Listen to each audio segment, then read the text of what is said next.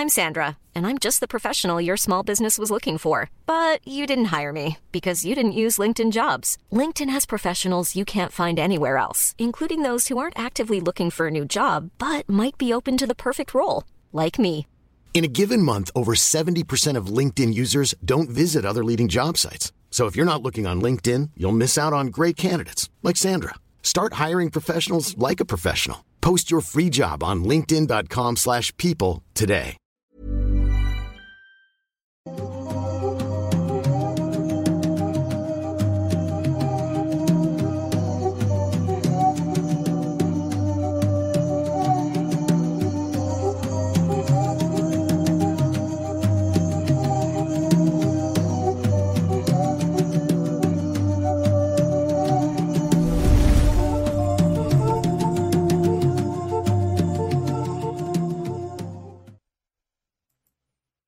Hola, ¿qué tal? Sean bienvenidos a un nuevo episodio de Noctámbulos Podcast, el episodio número 105. Bienvenidos a todos los que están ya a través de YouTube, viéndonos completamente en vivo.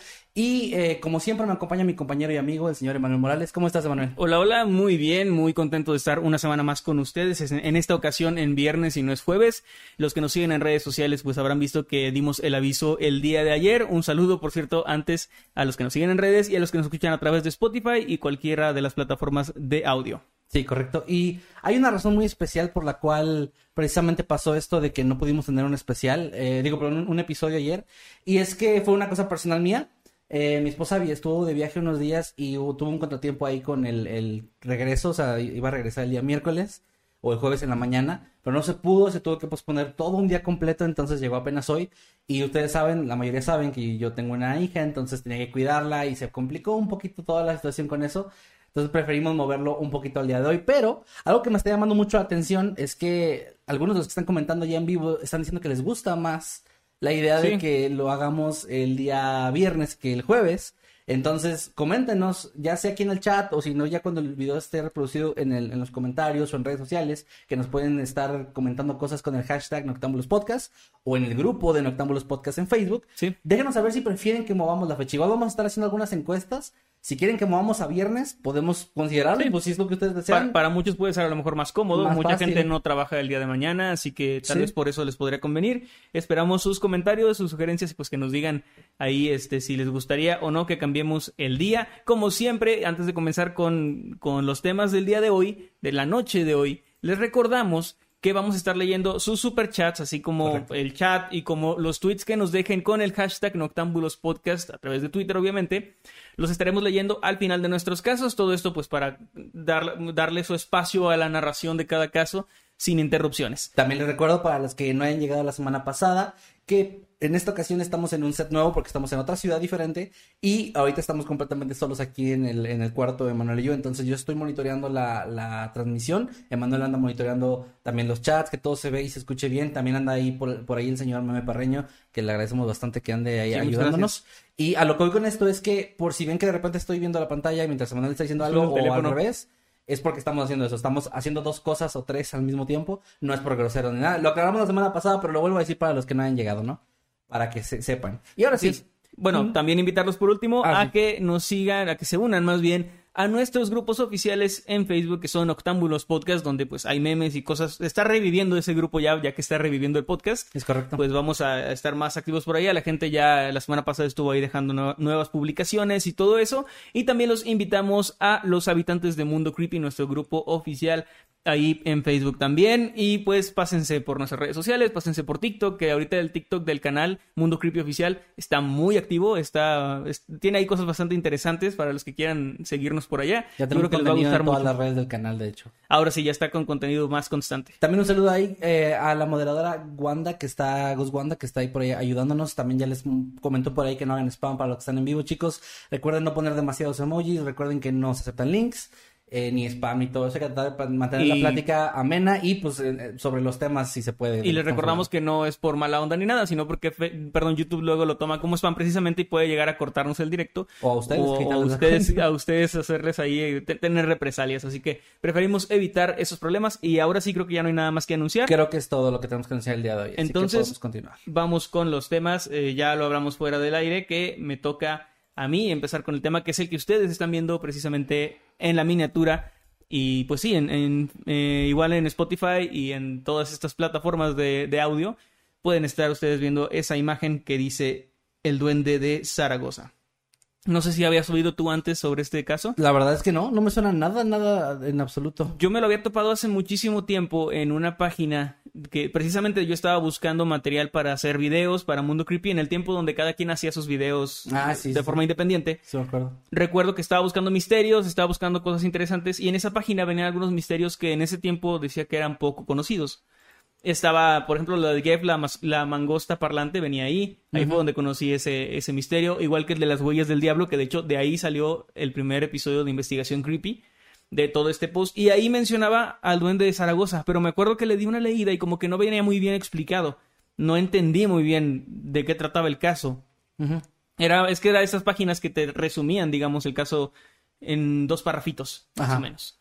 Entonces recuerdo que no estaba tan bien explicado, como que no le entendí muy bien y se me quedó el nombre, pero no le puse más atención. Me enfoqué en otros casos. No, no le diste importancia. No le, no le di importancia. Sí. Pero volví a toparme con este caso hace poco. Ya le di una leída a profundidad, me puse a ver más, más fuentes y más cosas que, que hablaron del tema. Y es realmente muy interesante, ya que es considerado como el primer fenómeno paranormal plenamente investigado, ya que se involucró no solo la prensa, sino también autoridades de España, que fue donde ocurrió. E incluso llegó a tener un impacto tan grande que se habló de él en periódicos como el Times y periódicos internacionales, así se habló en todo el mundo sobre este caso y lo mejor es que hubo una cobertura mediática pues de los medios mientras estaba sucediendo. Entonces fue bastante raro y bastante interesante. Así que como ya les dije, les voy a contar la historia del duende de Zaragoza. Que, perdón que te interrumpa en esa parte antes de que empieces, pero se me hace muy interesante que casi nunca los casos de ese tipo son cubiertos por los medios. Sí, Porque o son por las autoridades. Y mucho menos, eso iba, por las autoridades menos. O sea, si acaso se hace una nota cuando algo se hace viral actualmente, pero no a ese punto, se me hace chido y, y se me hace interesante. Sí, y, y van a ver por qué, o sea, por qué es que se terminaron involucrando pues autoridades y prensa y todo. Ok. Todo comienza la mañana del 27 de septiembre de 1934 en el número 2 de la calle Gascón en Gotor, la- en Zaragoza, España, perdón, son nombres que, Sí, no te preocupes. Que, que no, que entiende. no conocía, pero en Gotor, en Zaragoza, España. Es un edificio, un edificio de departamentos, era un- una zona pues urbana, así que un edificio donde vivían varias familias y fue donde esto ocurrió. Lo que parecía ser una mañana como cualquier otra, rápidamente se transformó en un extraño acontecimiento para los vecinos y pues, los habitantes del edificio, del inmueble, pues unas macabras y perturbadoras carcajadas comenzaron a sonar por todo el lugar alrededor de las 6 de la mañana. Estás tú en- dormido a las 6, o sea, tal vez preparándote para el trabajo No, o a punto, yo a estoy punto dormido. de levantarte. La gente, la gente que no es floja como tú, La gente de bien. la gente que, que le hace un bien a esta sociedad, no como tú y, y como yo, eh, está preparándose para, para salir a trabajar o bien están dormidos cuando empiezan a escuchar unas carcajadas horribles que resuenan por todo el edificio.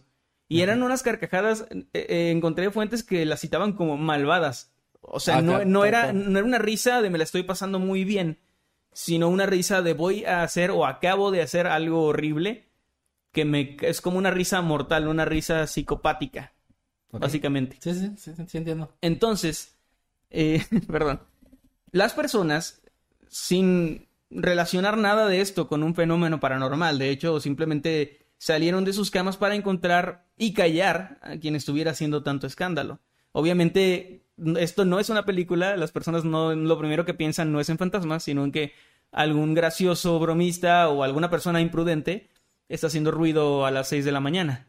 Eso es lo más lógico y pues la verdad bastante entendible que lo hayan pensado. Así que bajaron para tratar de encontrar a esta persona. Sin embargo, nadie pudo encontrar el origen de las risas, a pesar de que éstas seguían sonando a volumen muy alto por todo el lugar. Es como, me imagino como si fueran ecos, o sea, como que sonaban en todas partes, pero no había una, una fuente. No, No, podía seguir la voz. Me imagino, es como vas buscando, pero no encuentras de donde suena más fuerte. Sí, es como una voz omnipresente. Ah, la madre. O sea, eh, imagínate, es un ejemplo medio tonto, pero imagínate cuando vas a comprar a un supermercado y tienen esas bocinitas a un volumen muy bajo, pero que tienen la misma música por toda la tienda y vas caminando y no escuchas como una fuente única, Ajá, sí, simplemente es un sonido que te rodea. Algo así supongo que es lo que sucedió. Era una... mm, Lo que sucedió, perdón. Era una risa omnipresente. Ok. Eventualmente, después de, unos minutos, las carcajadas simplemente se detuvieron. Esto quedó, por supuesto, como un simple hecho curioso, una anécdota nada más. Muchos pensaron que era pues, una broma. Y los siguientes días transcurrieron de manera completamente normal. Incluso la gente pues comenzaba a olvidar esto, no era, no era ni siquiera tema de conversación. Simplemente había sido algo raro que pasó una mañana y, y que no se había repetido. Pero llegó el día 20 de noviembre y aquí quiero hacer una aclaración. Estuve revisando varias fuentes, es un tema muy viejo de los años 30, tiene casi 100 años, y en algunas fuentes citaban otras fechas. En algunos lugares, por ejemplo, decía que era el 15 de noviembre. Pero yo decidí tomar las fechas que más se repetían o que más fuentes citaban. Igual las que tenían la historia de forma más completa, porque había unas como muy resumidas. Entonces, bueno, Sí, sí. voy a tomar estas fechas, pero quiero aclarar que igual si alguien en la audiencia conoce este caso y dice, oye, yo recordaba que esto era el 15 y no el 20, pues ahí está la explicación. Pero es lo de menos, realmente las, las fechas no son tan relevantes para la historia, simplemente es una manera de, de contarla para que se note pues que está documentada, ¿no? Que tiene, que sabemos de cuándo ocurrió, lo que no varía para nada es el mes, simplemente son unos días de diferencia que desconozco la razón O sea, por la- mes y año es el mismo. Sí, simplemente unos dicen que es el 15 y otros que el 20, entonces no es como un detalle tan importante, pero de- repito, desconozco la razón de por qué, por qué se aparece con diferentes fechas. Pero bueno, el 20 de noviembre, vamos a tomarlo como el 20. Ujú. Pascuala Alcocer era una empleada doméstica de la familia Grijalva, quienes habitaban en el segundo piso a la derecha del edificio. Se, di- se disponía ella, perdón, como cada mañana a realizar sus labores, limpiando, lavando los trastes de la cocina y posteriormente encendiendo la hornilla. Yo estuve buscando que era una hornilla y es básicamente una estufa de carbón. Ajá. Una de esas que se utilizaban pues en aquella época, ¿no? Antes de, de lo que usamos nosotros que ahora es de gas o incluso eléctricas. Eh, pues en ese momento lo usual era que cada casa tuviera su hornilla o su estufa de carbón. Ok. Ella estaba eh, preparándose para hacer esto y preparar el desayuno de la familia. Ella pues se levantaba primero, ella era, era su trabajo, era parte de sus labores. Pero antes de que pudiera encenderla, una voz surgió desde dentro de la hornilla. Ahora recordemos, y si ustedes buscan una imagen, una hornilla no es un enorme horno, sino que es un compartimento muy pequeño con un escape de, de humo Sí, no, no, Y- no tiene mucho espacio, pues. Sí, un hombre adulto, por ejemplo, no podría caber fácilmente ahí. Es, es muy, muy complicado. Y antes de que pudiera encenderla, escuchó una voz que le hablaba desde dentro de ella. Aquí me encontré de nuevo con dos versiones, esta vez con lo que dijo la voz. En una versión se dice que la voz dijo que me haces daño, como diciéndole me estás lastimando, ¿no? Claro. Y en otra, una frase un poco más compleja. Por lo que más quieras no enciendas, que me quemas. Ok, el mismo concepto. Ajá. Es que, y de hecho, al, al finalizar el caso, les voy a explicar también por qué creo que existen estas variantes. Ok. Pero, pues bueno, básicamente la voz le habló desde dentro de esta estufa y esta chica, obviamente, haya dicho lo que haya dicho con exactitud aquella voz. Lo cierto es que la pobre Pascual estaba aterrada con esto. Claro. O sea, está, además, estamos hablando de que esto era en la madrugada, también era antes de, de que las demás personas de la casa se despertaran. Estaba sola en la cocina, en, probablemente aún entre la oscuridad antes de que amaneciera. Sí. Y de repente escuchas que eh, una voz desconocida que además la describen como sumamente macabra, como maliciosa, ah, pues demoníaca, ¿no? De ultratumba. Le habló desde dentro de una hornilla. Me recuerda, no puedo evitar pensar en, en historias como las de It, ¿no? De Como en el, el fregadero, el lavabo. Sí, de cómo Pennywise se presenta en una coladera o en un lavabo, como dices. Ajá, cosas en- imposibles, En, pues. en la versión de los noventas que era el, el, drenaje. Ajá, Ajá. el drenaje del, pues sí, del baño, ¿no? De las regaderas, que es una escena que me aterra hasta el día de hoy. Pero Ajá. bueno, eso básicamente le pasó a Pascuala. Y estaba tan aterrada que después de soltar un grito, salió corriendo de la cocina y del departamento para tocar a la puerta de doña Isabel, quien era su vecina de piso, a quien le contó horrorizada lo que había escuchado. Ella le pidió a doña Isabel que por favor la acompañara de vuelta a la cocina de la familia Grijalva, solo para asegurarse de que aquella voz pues se hubiera ido y tal vez con la ligera esperanza de que todo hubiera sido simple imaginación y que tal vez no pasó nada y se lo imaginó ya sabes, esto, estas cosas que uno se dice a sí mismo para estar más tranquilo. Pues son mecanismos de defensa, pues. Exacto. Al volver, ambas entraron a la cocina, que tenía la luz apagada. Había silencio, Pero en un punto este silencio fue profanado por aquella horrenda voz de nuevo, esta vez diciendo luz que no veo, refiriéndose pues a que estaba oscuro. Sí, sí, sí. Ambas mujeres soltaron un grito al unísono y salieron corriendo de ahí inmediatamente. Ante este escándalo, ya después de los gritos y todo, pues los vecinos comenzaron a, a levantarse y a preguntarse qué estaba pasando. No lo relacionaron tampoco con estas risas. er- Esto eran gritos de alguien que, pues, pudo ser cualquier otra cosa, ¿no? Alguna un Algún problema doméstico, accidente. accidentes, muchas sí. cosas. Los vecinos eh, despertaron, al igual que el señor Grijalva, el jefe de, de Pascuala, el dueño de la casa, quien decidió entrar a la cocina él mismo y abrir la hornilla, escuchando de nuevo aquella voz. La voz estaba diciendo María, María, como llamando a alguien. Eso está muy extraño, de hecho no encontré a nadie llamado María como dentro de la, de la historia, o dentro de los nombres de los vecinos, pero esta voz llamaba a alguien llamado, llamado María. Ante esto, el señor Grijalva bajó para dar aviso al dueño del edificio, que pues vivía ahí en, en la planta baja.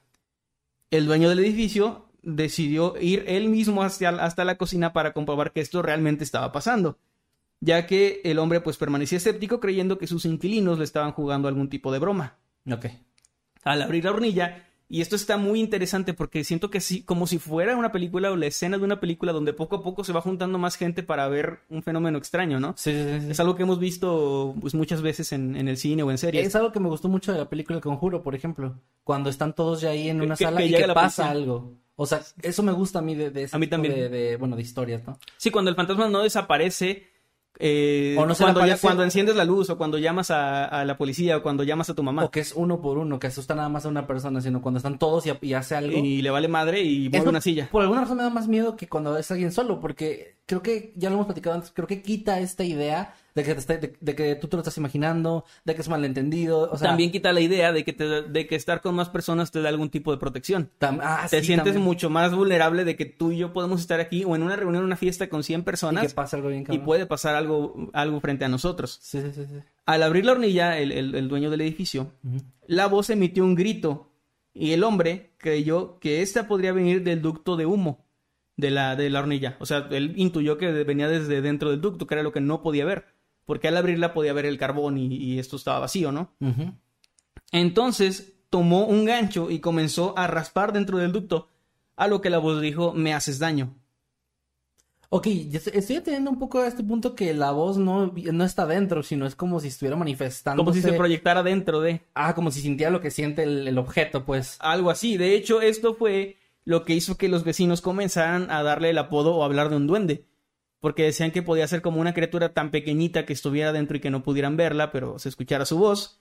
Entonces empezaron a, a barajar la idea de un duende. Por eso el caso se llama el duende de Zaragoza. Pero cuando seguimos viendo el caso y seguimos conociendo lo que pasó, vemos que no parece tener los rasgos de un duende. Además, como todos sabemos, los duendes se extinguieron. Pero no tiene esos, esos rasgos. Ya sé, lo peor es que sé que ibas a decir eso, pero ok. Y yo sabía que tú sabías que lo iba a decir. Y ustedes sabían. Y ustedes sabían que sabíamos. Bueno, continúa, perdón. Bueno, la voz no habló más después de eso. Y aún con miedo, sin poder hacer mucho más, los vecinos y la familia, así como Pascuala, decidieron continuar con su día de forma habitual, rogando simplemente porque aquello pues no volviera a repetirse. Ok. Esa misma noche, Pascuala No les duró mucho el gusto. no, no, no duró mucho. Estaba terminando sus labores y después de apagar las luces y dejar todo en orden, se dirigió por el pasillo hasta su habitación y justo antes de entrar al dormitorio la voz le dijo, adiós. Así como que, adiós chula, le dijo. Eh, no, o sea, como, bueno, es que solo dice adiós, o sea, está No, sí, escrito, yo no sé el tono, pudo ser adiós, o pudo ser adiós, Sí. o No, pudo- pero pudo, incluso pudo ser este, Es- hey, que... escrito sí viene con muchas O's. Es cierto, sí. Sí, sí sabía. Bueno, adiós. sí, no. Puede ser así. A ver, era- era- A ver, era- Pascuala. Eran otros tiempos, o sea. Sí, sí, sí. hasta los fantasmas no, no, no sabían qué pedo con. Bueno, perdón, perdón Oh. por romper con... No, no sé por qué somos así. Este, bueno, le dijo adiós. Esto debe ser muy aterrador porque imagínate que ya te vas a dormir con la esperanza de no haber escuchado más esta voz y de repente es lo último que oyes antes No, de, horrible, horrible. entrar a tu habitación. Perdón, adelante. No, nada más iba a decir que, que no, no, no creo que haya tanto problema ni para la gente. Que ahorita estamos medio bromeando porque mi caso no da para nada para chistes. Ok, Entonces, déjate de ir. bueno. Y lo van a agradecer ustedes. El dueño del edificio estaba preocupado, pero no por la voz en sí ni por las implicaciones paranormales que pudiera tener, sino por las consecuencias que podían sufrir tanto él como los inquilinos si esto llegaba a saberse. Pues le temía a que la propiedad perdiera valor, por ejemplo, Ah, claro. a que su reputación se viera manchada, por lo que les pidió a los demás habitantes del inmueble que por favor mantuvieran todo esto de la voz de ultratumba ah, del infierno pues en secreto. Ok. Se entonces, trataba- perdón, para este punto, nada más para aclarar, entonces era conocido solamente ahí. Solo en el edificio. O sea, ya tenía un apodo y todo, pero no había mm, prensa involucrada aún nada. No, no, todavía no. Esto es todavía los inquilinos del edificio son los que saben que pasa algo. Pascualita, la familia Grijalva, pero dueño, fuera de ahí no. Ok, ok, ok. Se trataba de familias, pues, no millonarias, pero acomodadas. Tenían empleadas domésticas, entonces, por supuesto, tampoco querían ser el centro de algún escándalo mediático. Estamos No. hablando también de otros tiempos donde, si ahora mismo mucha gente, para mucha gente su, su reputación familiar o su apellido es como lo es todo. Antes era más. Eh, en ese tiempo era un, un honor, así como que algo in- inmanchable, ¿no? Que no, no debías de, de mancillar. Así que aceptaron guardar silencio. Pero fue solo cuestión de tiempo para que los rumores de que algo extraño estaba pasando en el edificio se, se, se comenzaran a esparcir por todo Zaragoza. Y es bastante natural si lo pensamos. Porque si bien las familias guardaron silencio, obviamente alguien le tuvo que contar a algún familiar, a una pareja, a un amigo muy cercano. Y estas personas, a otras personas, lo que pues termina creando, si bien no, no poniendo, digamos, los reflectores en este edificio, sí empezaba como a sembrar rumores de que algo raro pasaba ahí. El boca en boca ya era, Sí. era suficiente. Y era la manera en la que se viralizaban las cosas en aquel momento. De hecho, me imagino que también tardaba mucho en llegar a veces esa información. Sí. Es algo que pasó hace dos semanas, apenas Pues- te enteras hoy. De hecho, por lo que, lo que leí, esto ocurrió de noviembre a diciembre del 34. Ok. O sea, fue realmente un periodo de un mes, a lo mucho, cuando, cuando todo esto estaba pasando. Aunado a esto, la voz seguía haciéndose presente y aterrorizando a los inquilinos, por lo que mantener el perfil bajo pues también terminó siendo imposible. El dueño finalmente llamó a las autoridades, quienes por supuesto no se tomaron en serio pues las llamadas de que había una voz extraña que, que aparecía de la nada, ¿no? No, claro. y creyeron que se trataba de un caso de histeria colectiva, que es algo de lo que ya les hemos hablado por aquí. Que a este punto no me sonaría descabellado, hasta este punto de la historia, pero luego vamos a ver que, que no, no era histeria colectiva en absoluto. Sin embargo, los mismos agentes fueron testigos del fenómeno y escucharon la voz reclamándoles por raspar el ducto de la hornilla. Hicieron lo mismo que el dueño Ok. tal y como pues antes había ocurrido. Más agentes llegaron al lugar e incluso se llamó a un arquitecto con el fin de determinar si podía tratarse de algún eco o una mala construcción. Es decir, que alguien hablando desde cierto punto del edificio hubiera descubierto que, que la voz se proyectaba ahí por alguna razón y que pudiera tratar... teoría. Es, Es una, es una muy buena teoría. Sí. Eh, y, y pensaron que podía... eh, hasta este punto, las autoridades lo vieron como algo raro, pero todavía estaban con la teoría de que se trataba pues de un bromista, de una persona que estaba tratando de asustar a la gente. Y ya, sí. Entonces, esto del arquitecto está bastante interesante, porque pues sí, es, es algo que podría, podría suceder, un efecto acústico. Se cuenta que este arquitecto se disponía a medir el ancho del conducto de humo de la hornilla, pero justo antes de hacerlo, la voz le habló y le dijo, mide 15 centímetros. Yo creo que se refería al, al ducto de la, de la hornilla. Aún así, el arquitecto realizó la medición concluyendo que la voz tenía razón. O sea, sí medía eso, la, la longitud del, del tubo de- del escape, digamos, del humo, Ajá. Medía precisamente 15 centímetros. Era, tengo entendido que era el ancho, más bien. Sí, O sea, sí, como lo, lo ancho del, del- el del diámetro. Ajá.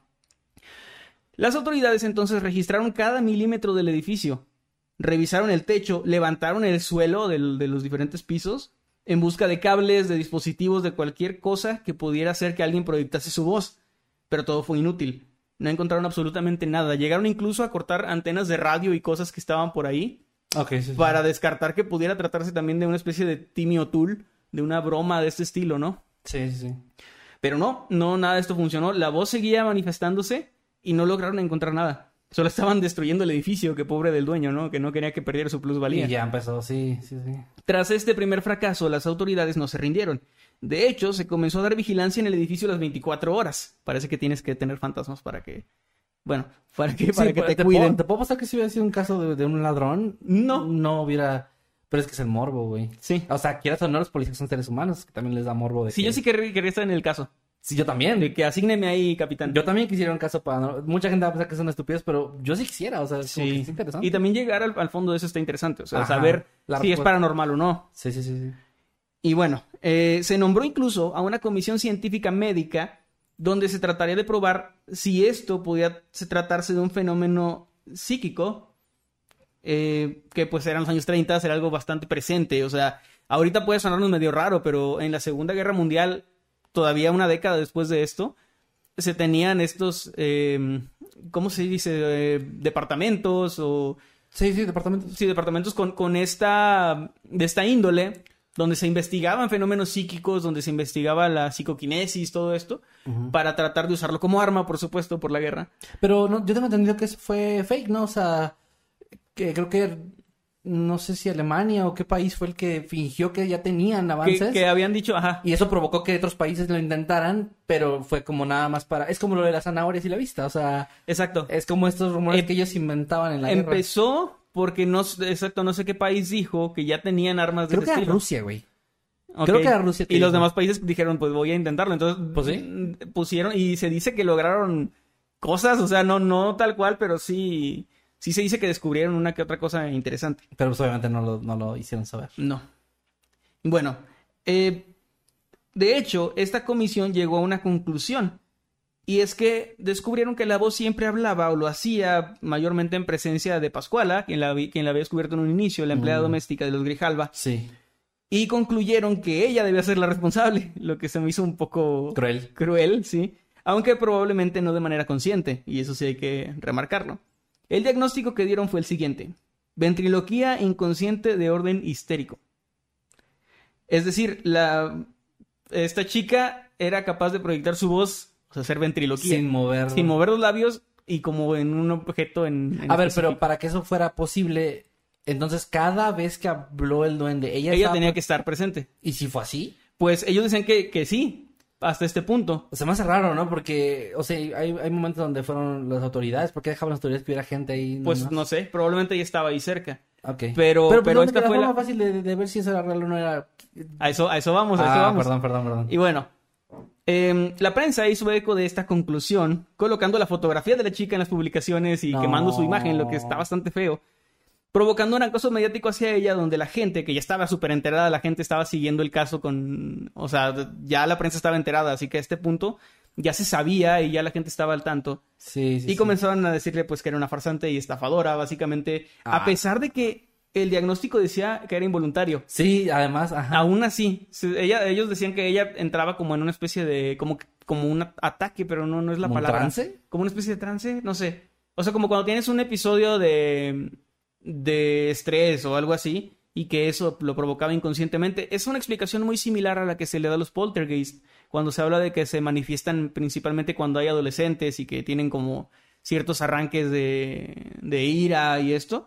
Pero bueno, básicamente la gente comenzó a odiarla. Esto llevó a que la familia Grijalva la despidiera, Ah, obligando a la joven a volver a su pueblo, pues triste y con su reputación Destruida. añicos, ¿no? Y es que además el tipo de trabajo que tenía como empleada doméstica importaba mucho de una buena reputación, porque Sí. una mala reputación hace que ninguna familia te quiera contratar. O sea, Sí. dependes de que la gente piense bien de ti.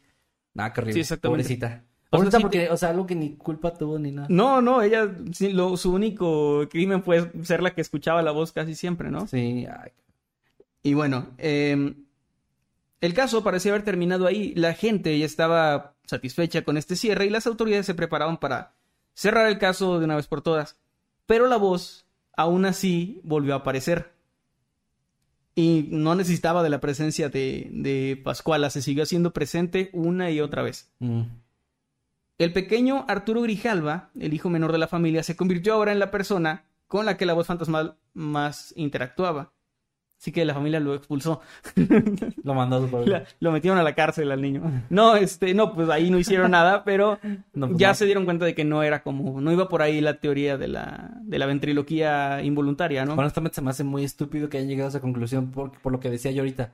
O sea, es tan fácil como quitarla, o sea, no, no correrla, simplemente tenerla lejos y ver si se manifiesta. Si se manifiesta, entonces no tiene nada que ver. ¿Por qué llegar a una conclusión apresurada? O si cuando está hablando pedirle que se vaya Ajá. y ver si deja de ocurrir. O Pero sea, es que también, a ver, ventriloquía.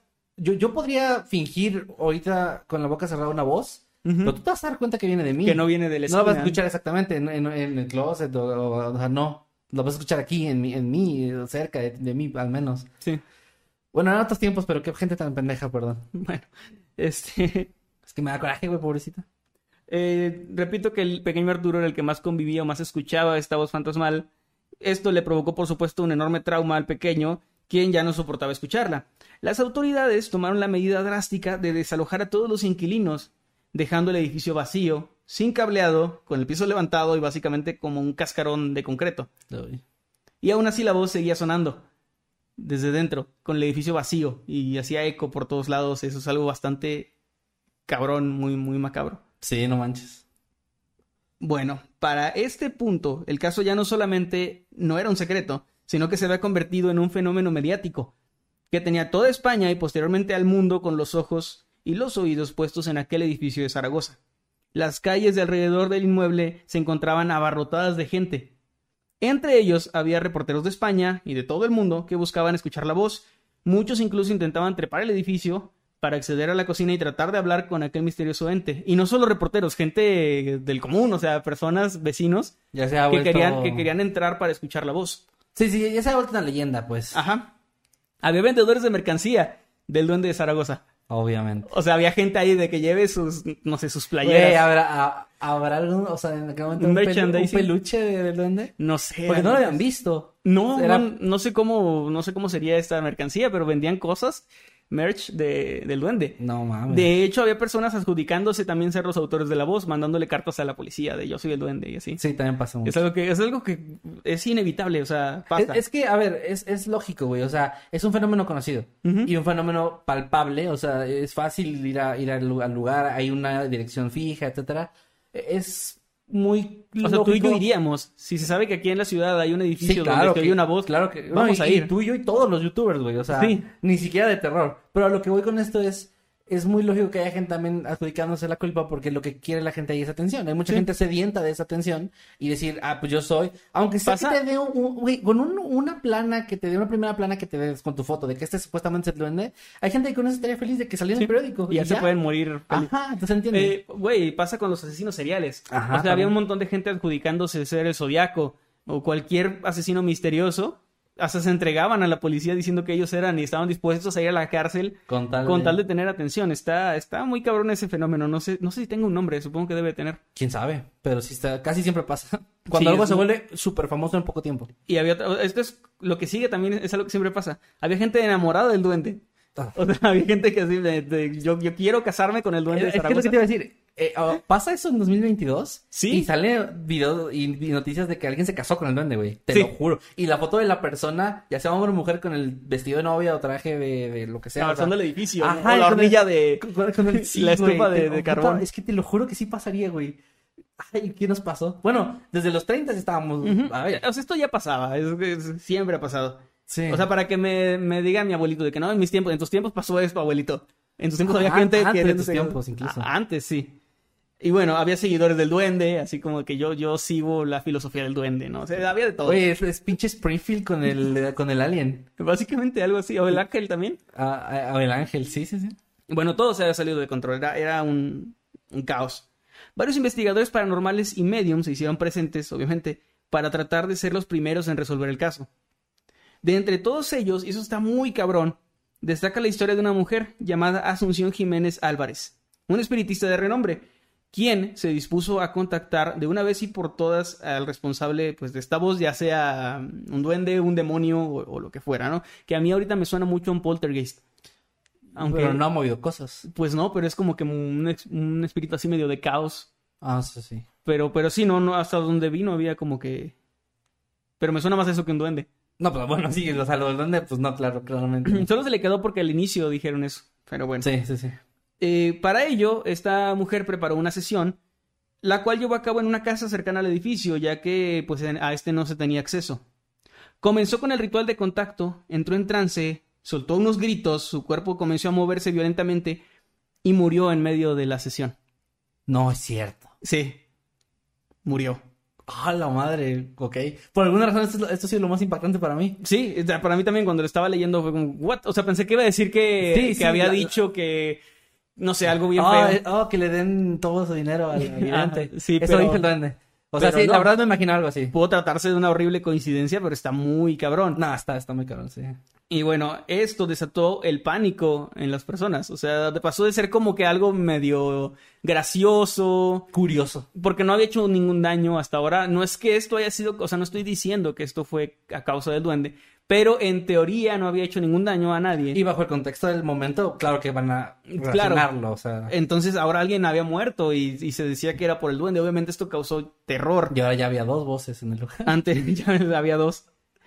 Ante tanto caos, el gobernador civil le envió una carta a la prensa, donde de manera bastante diplomática pedía pues que no se hablase más del suceso, alegando que se trataba de algún bromista y que esperaban pronto pudieran dar con el responsable. La prensa obedeció y es que pues en aquel tiempo, en algunos lugares ahorita, una carta amable del gobernador diciéndote no toques ese tema, amigo de la prensa, Sí. se obedece. Sí, sí, sí. O le haces caso. De hecho, esto fue dos años antes de la Guerra Civil Española. Ah, bueno. O sea, estaba, ya, ya estaba como que medio tensa la situación también ahí. Este, la prensa decidió entonces que pues iba a hablar un poco menos y luego un poco menos y finalmente para finales de 1934 Ya no ya fue casi nadie estaba hablando del asunto. Esto también hizo que se enfriara mucho en la población porque la población depende mucho de, de las noticias que salen en la prensa. O Más sea, en esa época. Sí, no se podían alimentar mucho de, de los mismos rumores de la gente, como que no son tan fuertes. Eh, y sigue pasando ahora. Si hay un tema eh, viral en TikTok o en YouTube y luego deja de tocarse, la gente puede seguir hablándolo, pero como que no tiene la misma fuerza. Sí, necesitas como que estos catalizadores, este, ahora son canales de YouTube o trends en TikTok o hashtags en Twitter, antes eran los medios, que te hagan volver a revivir el tema, o sea, Sí. sí hace que hables de eso. Yo me acuerdo de la época todavía de mi infancia en la primaria, donde llegabas a la escuela y hablabas a veces de las noticias del día anterior si había algo relevante. Sí. Si había algo muy fuerte, todos hablaban de eso y, y era el tema por, por la tele, ¿no? Pues pasó, nos pasó cuando estábamos en la secundaria, ocurrió el asesinato de Cumbres. Todo Ah, el mundo sí, hablaba de eso en la, en mundo secundaria. ah, sí, estaba bien cabrón. Ese, la- la luego, vinieron, luego vinieron los juicios y bueno, yo recuerdo eso con mucho detalle. Lo de Paulette también. Lo de Paulette también nos tocó verlo en... Estábamos en la preparatoria, me parece ya. Sí, sí, sí. Pero bueno, eh, sorprendentemente esta medida pareció ser la única que realmente funcionó, pues la voz habló por última vez el 3 de diciembre de ese año. Esto también se me hace muy curioso, porque de alguna forma siento que hay ciertas teorías sobre entes, como los tulpas, por ejemplo, Ah, que, se alimentan de la atención. Es algo similar, voy a hacer una analogía de los Simpson, pero ahora sí les juro que viene al caso. Con los anuncios estos enormes que, que como eran publicidad, en teoría buscaban tu atención y por eso hacían eso, ¿no? Entonces, si no les hacías caso, morían. Sí. Básicamente... No creo- vean al duende. no ven al duende, sí. Sí, le, así. le salía mejor a Polanca.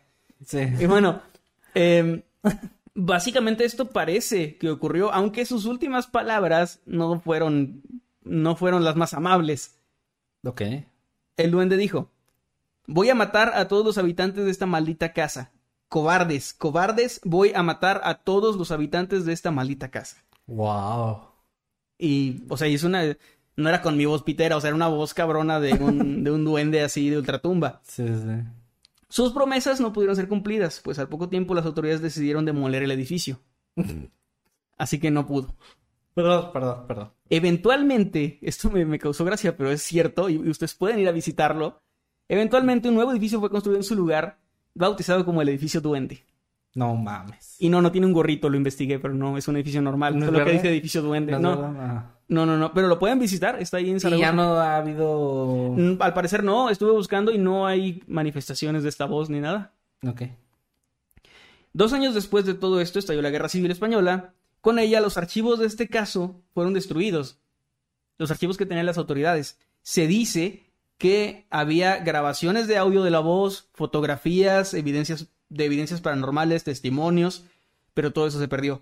Lo único que quedó como constancia de esto real, que, que esto realmente ocurrió fueron los periódicos y todas las notas de prensa, así como por supuesto los testimonios de quienes vivieron este suceso y se encargaron de contarlo a futuras generaciones. De ahí es donde yo creo que vienen ciertas discrepancias con la información de fechas, porque las fuentes que hay son periódicos de la época, publicaciones, pero no hay como un informe oficial porque eso se perdió. Igual que fotografías. Lo de las grabaciones es lo que más me llama la atención. Sí, porque que- dicen que había grabaciones de o la sea, voz. la- la- el, el audio, ajá. Ajá, y, y me, o sea, yo cuando estaba leyendo el caso dije, bueno, no había tal vez cámaras y eso, pero sí había buenos dispositivos de grabación de voz Sí, sí, sí. en esa época. Y la foto, la foto... eh, A eso voy. ok.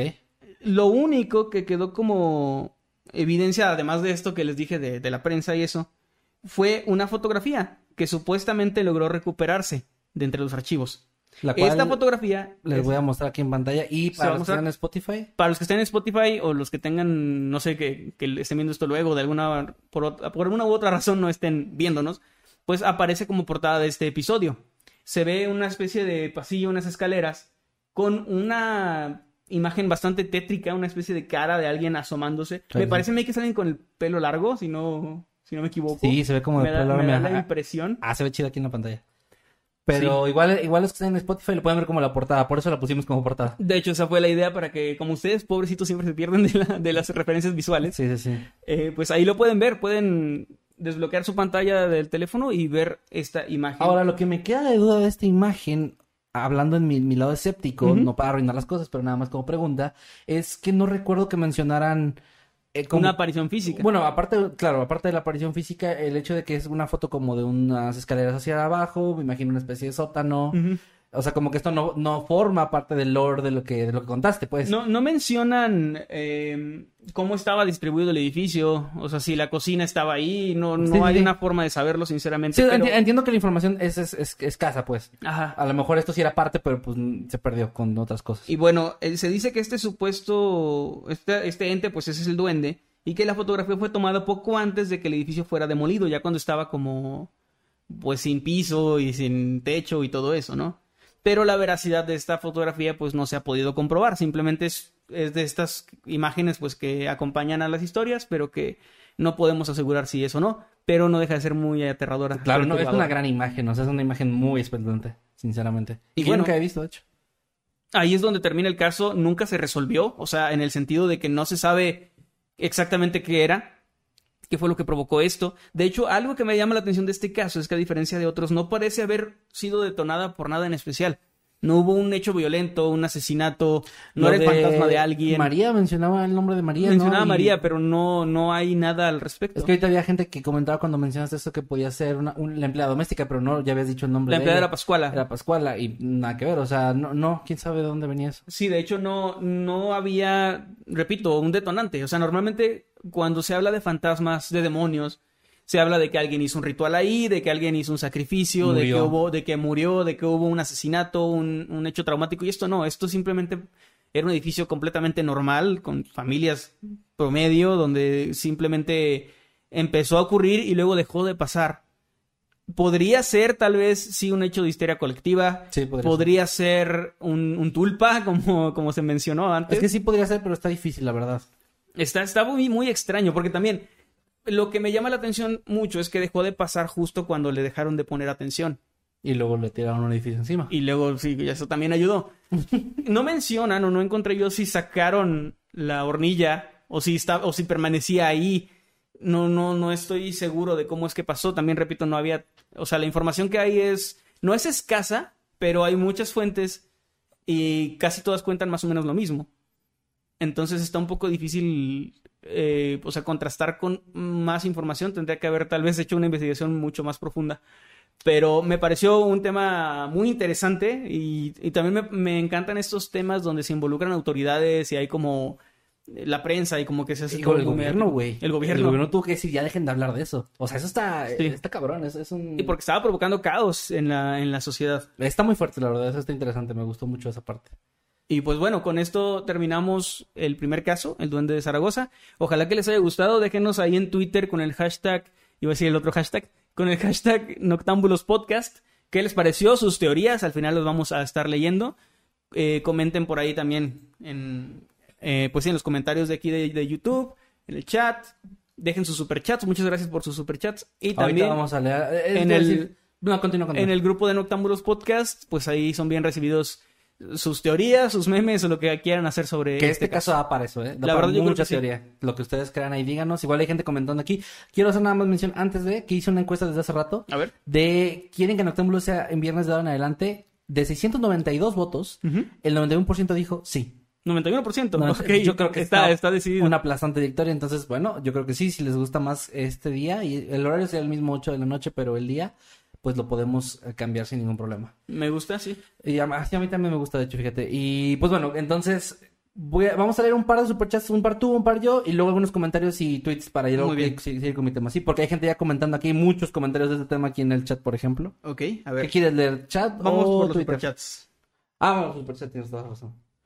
A ver, voy a empezar a leer. Eh, primero, tengo aquí un, un mensaje de membresía de Yasage, que está cumpliendo dos meses de Habitante Inmortal. Muchas gracias. Y dice, no los podré ver en vivo ya que entro a esa hora, pero aquí siempre al pendiente de sus videos. Muchas gracias, Yasa. Un abrazo. Un abrazo. Y pues nos vemos ahí en el futuro que estás viendo esto. También gracias a Franco Sosa que acaba de unirse como habitante infernal. Bienvenido, Franco. Y también Kika Méndez nos dice, eh, perdón, le damos también la bienvenida como habitante infernal. Está renovando. Están robando. Gracias, Kika. Muchas gracias. Un abrazo. También acá Dante nos deja eh, un superchat de 50 pesos. Muchas gracias, Dante. Dice: Buenas chicos, pongan en la pantallita el masquet culón hasta que se termine la transición. Un saludo.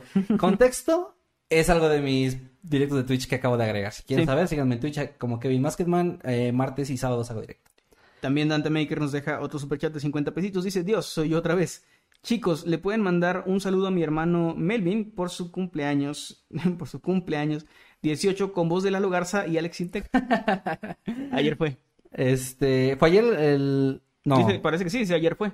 Ah, sí, ya cansé esa parte, perdón. Bueno, pues con. Ujú, espérate, pues. con voz de. o sea, no- pido voz narrador. Mm, no, pidió voz de Alex Intec.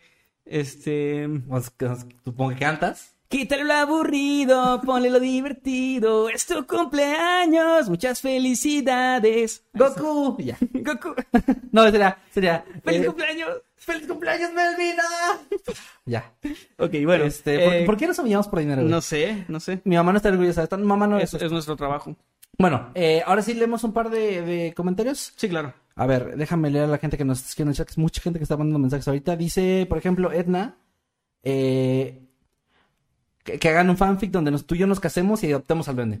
No, no estaría Están mal. pidiendo fanfics del duende. También había gente pidiendo que si hacemos mercancía del duende, Mercancía porque la quiere. Perlita de Contreras dice, cuando mi hijo mayor tenía cinco años, había un duende que lo molestaba. Alguien nos dijo cómo correrlo, nos costó trabajo, pero lo logramos. Estaría interesante que nos digan cómo fue. ¿Cómo fue O sea, ¿Qué fue lo exactamente? que pasó, Perlita? ¿Cómo lo, cómo lo lograron correr? Dice acá San Mato, recién llego, empiezan de nuevo. Bueno, a ver, hola, ¿qué tal? No, regrésenle. Am, dice, ¿ya hablaron de este tema antes? Dice Elizabeth, no, ¿No? no. Dice la loca de los chinos. Una pregunta, yo tengo una historia que me gustaría contarles dónde la puedo mandar. La puedes mandar por mensaje eh, a través de cualquier redes sociales o si quieres que aparezca en un video, si es para que aparezca en un video, que imagino que así es, en la, en la página de Facebook, Mundo Creepy Oficial, es donde hacemos publicaciones pidiéndoles eh, que nos cuenten sus historias para que participen, así que estén al pendiente. ¿Algo más que quieras leer? Eh, pues sí, aquí dice hola, saludos desde Big Bear Lake, California. Un saludo, Yolanda Martínez. Y también, eh, primera vez que llego en- al en vivo, dice Gabe Gabe. Gabe, Gabe, creo. Excelente. Bueno, pues muchas gracias. Vamos a continuar entonces con el segundo. Vamos a continuar con el segundo caso. tema. Ajá, y el tema que les les decía, y no es broma, eh, es un caso más serio. Quiero dar un pequeño preámbulo de mi caso y es que quiero mandarle un saludo eh, y un agradecimiento al señor Pride del Orgullo del Operador porque hace un par de... No, a ver, ¿cuándo fue? Bueno, hace un par de transmisiones suyas, me pasé por ahí en Twitch a, a platicar un rato con él y en cierta parte de su audiencia le estaba ah, preguntando que cuándo iban a ver películas de terror de nuevo y mencionaron una que yo no había visto que se llama eh, Megan is Missing o Megan está desaparecida. Ok. Y entre el chat y Pride estaban diciendo de que no, no, no, esa no la vamos a ver nunca, esa no la queremos volver a ver, esa no. Ok. Y yo pregunté, yo no sabía, nunca la había visto, entonces pregunté por qué, y ya me explicaron que es una película, pues bastante fuerte. Pero yo no sabía exactamente cuál era el género en ese momento, porque habían dicho películas en general y yo me imaginé que hablaban de terror. Entonces, eso me llevó a investigar la película y eso me llevó a saber todo el contexto de la película, de qué va, por qué, por qué la gente la considera tan, tan aterradora. De hecho, si ustedes la han visto, pueden dejar un comentario de si les dio miedo o no. Y lo más interesante es que yo no sabía que era una película de 2011, que se publicó en 2011, pero que se hizo viral en 2020 gracias a TikTok.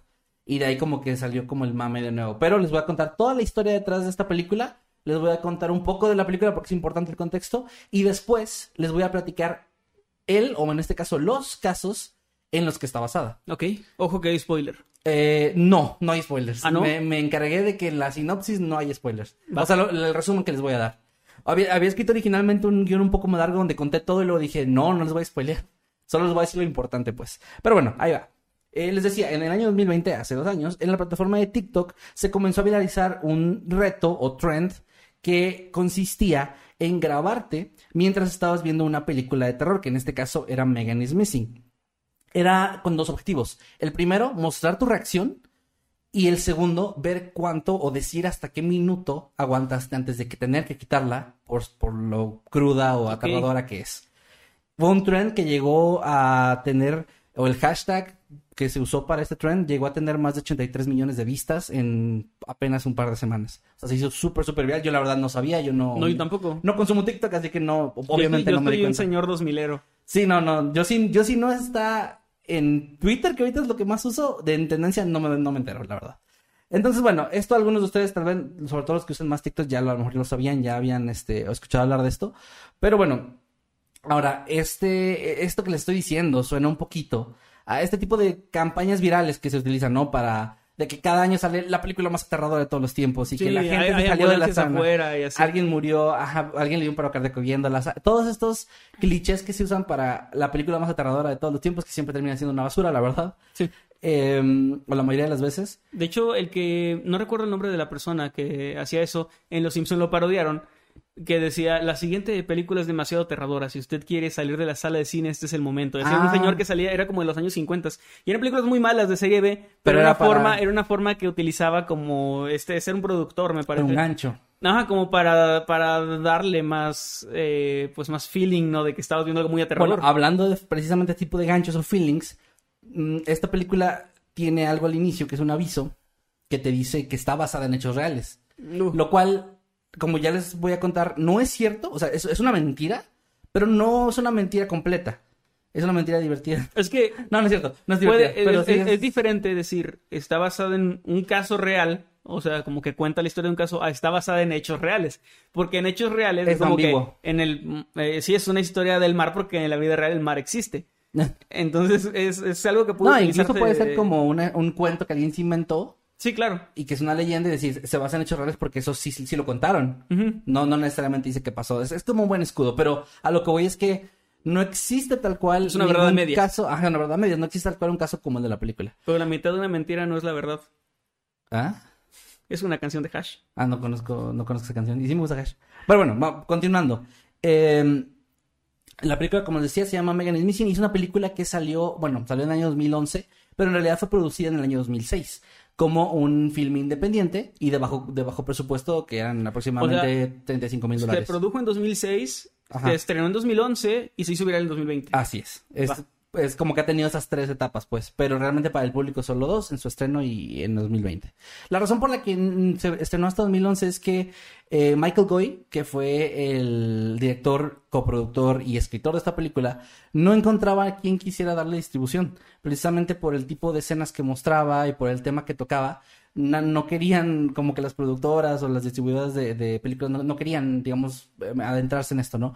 Hasta que eh, en el año 2011, Anchor Bay Films fue quien, quien le dio la oportunidad y estrenaron la película. Ahora, Michael Goy, nada más para dar un poco de, de contexto sobre él, es un cinematógrafo y director estadounidense, no muy conocido, pero más o menos ha tenido, o tra- perdón, ha tenido trabajos en proyectos más o menos conocidos o muy conocidos, como Glee, Screaming Queens, American Horror Story, y en Estados Unidos lo ubican un poco más por una serie web llamada Web Therapy, que protagoniza Lisa Kudrow, que es Phoebe Ah, ok. en Friends. Sí, sí. Y es como que esa sí está muy... Allá en Estados Unidos al menos sí es muy exitosa la serie. Entonces él ha estado como en todo esto y solamente tiene dos películas en las cuales dirigió, que una es Megan is Missing, la otra no me acuerdo ahorita el nombre, pero eh, Megan is Missing es la importante. Ahora, eh, la película está categorizada como terror psicológico, pero él siempre ha dicho, y los productores siempre han dicho, que esta película eh, no está hecha como terror, no es, no es como para entretenimiento, es una película educacional o con fines de concientizar a la gente, a los padres o a los adolescentes. Ahorita vamos a ver por qué. Les voy a contar ahora sí de qué trata Megan is Missing. Esta película nos presenta la historia de dos, dos chicas jóvenes de 14 años de edad llamadas Megan Stewart y Amy Herman, las cuales, según nos indican desde el inicio de la película, desaparecieron en enero del año 2007. O sea, así empieza la película, así arranca. Eh, en resumen, esta película nos va contando un poco de ellas. Nos dice que Megan es una estudiante con honores, muy popular en la escuela, pero que además también es muy fiestera y que de cierta forma tiene problemas con el alcoholismo y la drogadicción. Y en la misma película nos muestra en una parte que para conseguir las drogas, siendo tan menor de edad, las consigue a veces a través de favores sexuales. Entonces, esta reputación tan positiva que tiene con la sociedad en general también contrasta con la reputación que tiene como en un lado más underground de los jóvenes, donde la ven como hasta como un juguete sexual hasta cierto punto, ¿no? Y todo esto lo van mostrando a través de... Es una película bastante, bueno, bastante bien hecha en mi opinión, de que se le llama este, esta categoría computer screen, que es todo te lo muestran a través de una grabación de una llamada web, de una llamada, este, videollamada, perdón, o de un teléfono, o en este caso de una cámara, videocámara, o sea, todo ese... Como fan footage, pero... Pero hecho así, ajá, no, no es tal cual fan footage, sino que acá es como que se, se recuperaron estas grabaciones de una videollamada, ¿no? Y sale ahí los personajes. Todo se cuenta así, y también a través de noticieros como de grabaciones de noticieros que están dando la noticia, bueno, del caso y todo esto. Ahora, eh, por otro lado está Amy, que es la mejor amiga de Megan, pero es todo lo contrario a ella. Es una chica insegura, tímida, que no sale a fiestas. Ella es como muy promedio en la escuela y por según la película o lo que te muestran por la apariencia que tiene, que yo no la veo diferente ni nada, pero dicen como que la ven como que está muy pasada de peso, pero no. Más bien como que la comparan con Megan. Y le hacen burla por eso. Probablemente no está pasada de peso, pero ella siente que sí, está como muy frustrada y le hacen mucho bullying y la acosan en la escuela y sus compañeros, etcétera. Eh, entonces, la película básicamente empieza con esta parte donde hay grabaciones, donde están en, una fiesta, donde Amy va por primera vez con Megan y ve como este mundo y ve como la gente es, la gente de su edad un poco más grandes que algunos unos hombres solo se acercan inmediatamente para ofrecerle tener relaciones sexuales y ella no quiere y la tratan mal por eso, o le insultan y se burlan de ella por no querer. Y es como todo bastante crudo hasta este punto. Ahora, después de conocer un poquito más las personalidades de ambas, vemos que una de las amigas de Megan, eh, que, amigas de fiesta, que se llama Lexi, le da el contacto de un chico de 17 años llamado Josh, el cual se supone que estudia en una escuela cercana a, donde va ella. A partir de este punto, eh, y no quiero andar ya mucho en los detalles de la película, solo irles diciendo lo principal, podemos ver que Megan empieza a platicar con Josh por llamada, pero este no se muestra en cámara, solamente su voz y da la excusa de que, de que se le rompió la webcam y es, no puede, ¿no? Pero en las mismas llamadas vamos viendo como que miente, como que a veces dice una cosa y luego da, otra explicación diferente que no coincide, pero Megan no se da cuenta de todo esto y por la personalidad que Josh muestra, se empieza a, a sentir atraída hacia él. En un punto se van a quedar de ver en una fiesta, pero él no llega, no aparece, y ella se enoja con él y piensa dejar de hablarle, pero luego él se disculpa y dice que le dio mucha pena acercarse y la describe tal cual como iba vestida en la fiesta con todos los accesorios y todo. Entonces ella siente ternura porque se da cuenta que sí estuvo ahí, pero le dio pena acercarse y como que siente todavía más cariño. en, en, este punto de la, de la historia, Megan se queda de acuerdo con él para verse en un lugar, ahora sí, en persona. Y este lugar es atrás de un, de un restaurante por la noche.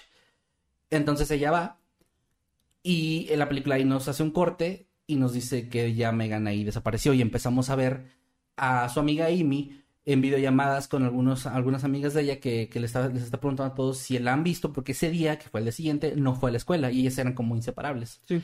Entonces se ven estas llamadas y luego ya pasamos a la parte donde hay un reportaje de la de la de las noticias donde ya están hablando del, del caso en sí. Ahora, eh, Amy empieza, al mismo tiempo que las autoridades empiezan a buscar y a, indagar en qué pasó, ella por su cuenta empieza a, buscar y contacta a Josh, porque en un punto de la película ellos se conocieron en la videollamada donde estaba también Megan. Y ella le cuestiona que pues él, ella sabía que iba a ir con él y que si él tuvo algo que ver y le dice que no, que él llegó al lugar pero que pues, Megan simplemente jamás llegó. Y ella no le cree mucho, pero le dice que bueno, pues está bien, pero que si tiene alguna información les diga o lo que sea, ¿no? El problema aquí es que en la noticia sale un video donde se puede ver a Megan en el lugar y se puede ver que llega un hombre que no se parece nada a la foto que te muestran de, de Josh, de, supuestamente Josh, que se ve un hombre ya adulto y diferente. Cómo llega con ella, empieza a hablar y de pronto la jala del brazo y pues desaparecen de la vista de la cámara. Entonces ya la policía ya empieza a hablar de un caso de secuestro y no de una desaparición nada más o, de que huyó de casa o algo similar. La historia va avanzando y el punto es que Amy empieza a investigar todo lo, que va con, relacionado con Josh, empieza a desconfiar y en algún punto ella sufre un destino muy similar al de, al de, al de Megan. Y ahí nos muestran otra parte, porque ella, ella es la que tenía la videocámara y que grababa casi todo. La parte final de la película es la más fuerte y es la que hizo viral la película prácticamente, porque nos muestran la perspectiva de, del secuestrador que tiene a Megan y que tiene su cámara y la está usando para grabarla. Entonces podemos ver qué hace con ella. Con Megan, no, perdón, con Amy. Con Amy. Mm. Podemos ver qué hace con ella y todo eso. Y bueno, ahí la historia va terminando. Ya no les voy a contar al final. Pero mm, eh, un poco de spoiler, es un final bastante crudo. De hecho, esa es parte de lo importante de la película como contexto, que la película no está hecha para entretener tal cual, está hecha para educar. Y entonces esta parte final ya es muy cruda, muestran un par de imágenes bastante fuertes, bastante fuertes, y, y una escena final eh, que también está... No, muy, no son muy tan cruda. fuertes, no has visto nada. Perdón, no sé por qué me llegó un, un mensaje que no he leído. Sí, de del que chat. no, ay, ay, No. Con, con eso te asustas. Pero Sí. a lo que me refiero es que es muy fuerte para hacer una película pues, que se... Yo veo gore y me río. Sí, sí, sí. Ahí están poniendo. Ah, yo veo mucha sangre y me empiezo a reír y tengo carcajadas. Sí. Soy muy edgy. no puedo evitarlo. Sí, sí, sí, ya, ya, te vimos, bro. Pero, pero bueno, para la gente que no es bien cabrona como este carnal, Sí, no, la gente, eso, la gente común.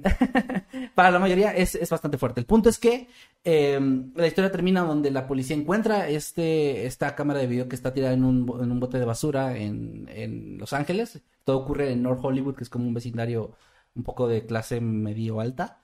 Y, y bueno, encuentran la cámara y ya eh, ellos muestran este, en la película los últimos 20 minutos que están sin cortar, sin edición y que es todo esto que les acabo de contar y lo que no les he contado, que es el final. Ahora, eh, eh, ¿en qué se inspira esta película? La película en sí, les digo, decía que, que estaba basada en hechos reales, no te dice o sea, cuál la película es ficción. Es ficción. De hecho, el guion lo escribió este Michael Goy en tan solo 10 días. Y son actrices, o sea, to- todo esto es pues, ficción. Pero como la película dice que está basada en hechos reales, pues la gente se puso a indagar en qué se podía estar basando. Y de hecho sí se encontraron dos casos. Esto no es como oficial, es decir, creo que no, no, no hay ninguna entrevista o ningún lugar donde ellos hayan dicho, los creadores de la película, que se basaron en estos casos que voy a mencionar.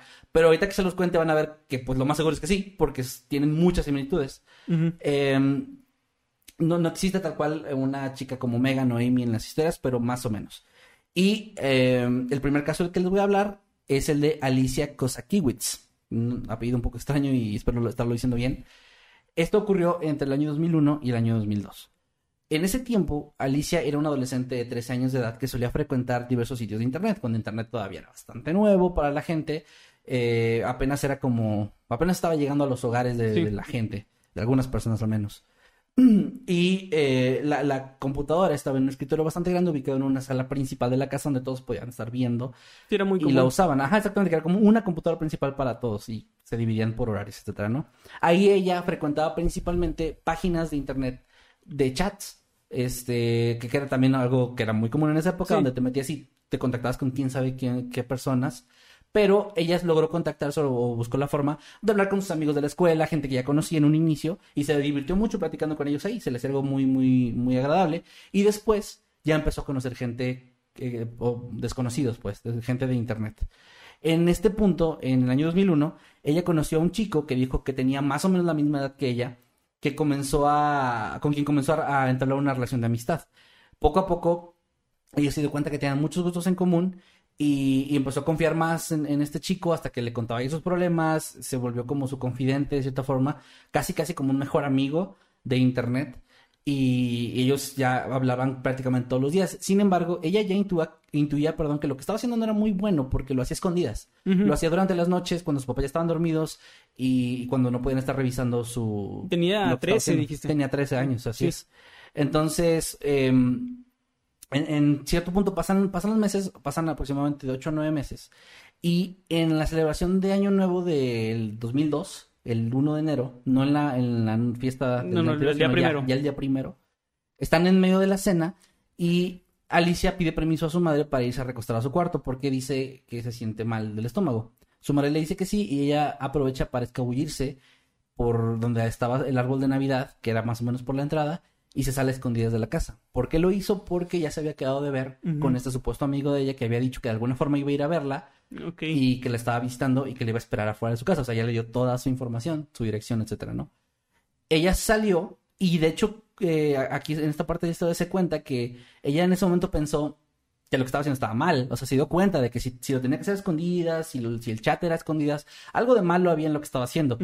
Y decidió regresar por un poco, le dio un poco de miedo, de- decidió volver a su casa, pero en ese momento escuchó la voz de alguien que le habló por su nombre y al voltearse topó con una persona muy diferente a quien se imaginaba. Obviamente no un chico de su edad, sino un hombre bastante mayor, de mediana edad, que la saludó y cuando ella no supo cómo contestar, él se acercó a ella y rápidamente la tomó y la metió en su auto y se fue. Todo esto sin que nadie se diera cuenta.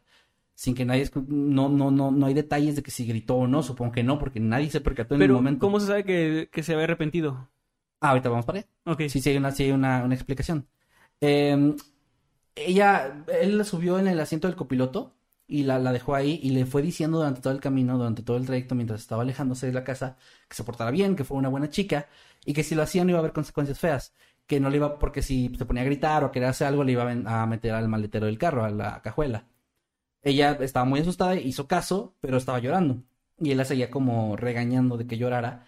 Y en cierto punto llegaron a una caseta de cuota, de estas típicas que hay en las carreteras. Y ahí ella pensó que esa era su oportunidad de salvarse, pues si la persona encargada ahí en la caseta la veía llorando y como mal, iba a llamar a la policía o iba a cuestionarse que algo malo estaba pasando. Pero al momento de pasar, la persona ni siquiera se percató de su presencia y pudieron seguir adelante. Entonces ahí es como el primer momento donde ella perdió la esperanza de, ok, ya no hay nada que pueda hacer.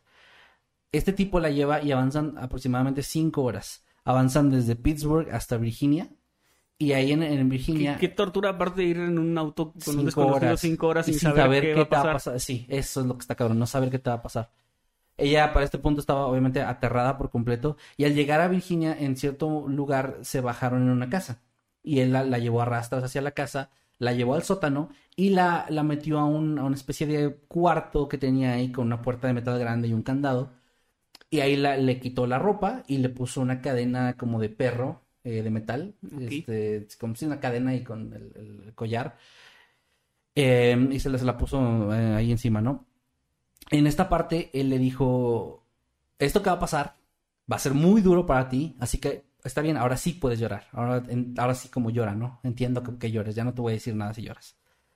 Y la empezó a llevar a su cuarto, ahí la mantuvo, de hecho, durante todo el tiempo que estuvo cautiva, y ahí abusó de ella sexualmente en repetidas ocasiones ese, primer día, digamos. Em, o sea, este güey es algo que hacía frecuentemente, ¿no? Porque es como que. O sea, eso de te va a pasar algo bien feo que es normal que llores, me suena como que.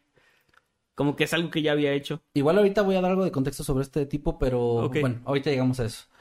Em, eh, durante cuatro días ella estuvo siendo víctima de estos mismos actos, los cuales el tipo empezó a transmitir a través de internet en foros eh, ilegales eh, para personas, supongo por dinero, aunque eso no lo aclaran, pero supongo que sí. Y en ese tiempo ella en una sola ocasión intentó resistirse a, a estos ataques y él le rompió la nariz a golpes. Entonces ella decidió que mejor iba a ser, mantenerse sumisa con la esperanza de que eso ah, hiciera que fuera menos agresivo con ella, lo cual no fue así ella cuando estaba sola, cuando el tipo tenía que salir o ir a, algún lado, ella mm, se quedaba rezando, llorando, a veces gritaba con la intención de que alguien escuchara, pero pues esto no, no funcionaba. Y se preguntaba en ese tiempo si sus padres la iban a encontrar con vida o no, porque ya empezaba a estar muy clara en su cabeza la idea de que la cuestión de que si iba a morir no era una cuestión de voy a morir o voy a vivir, era una cuestión de cuándo voy a morir, cuándo me va a matar.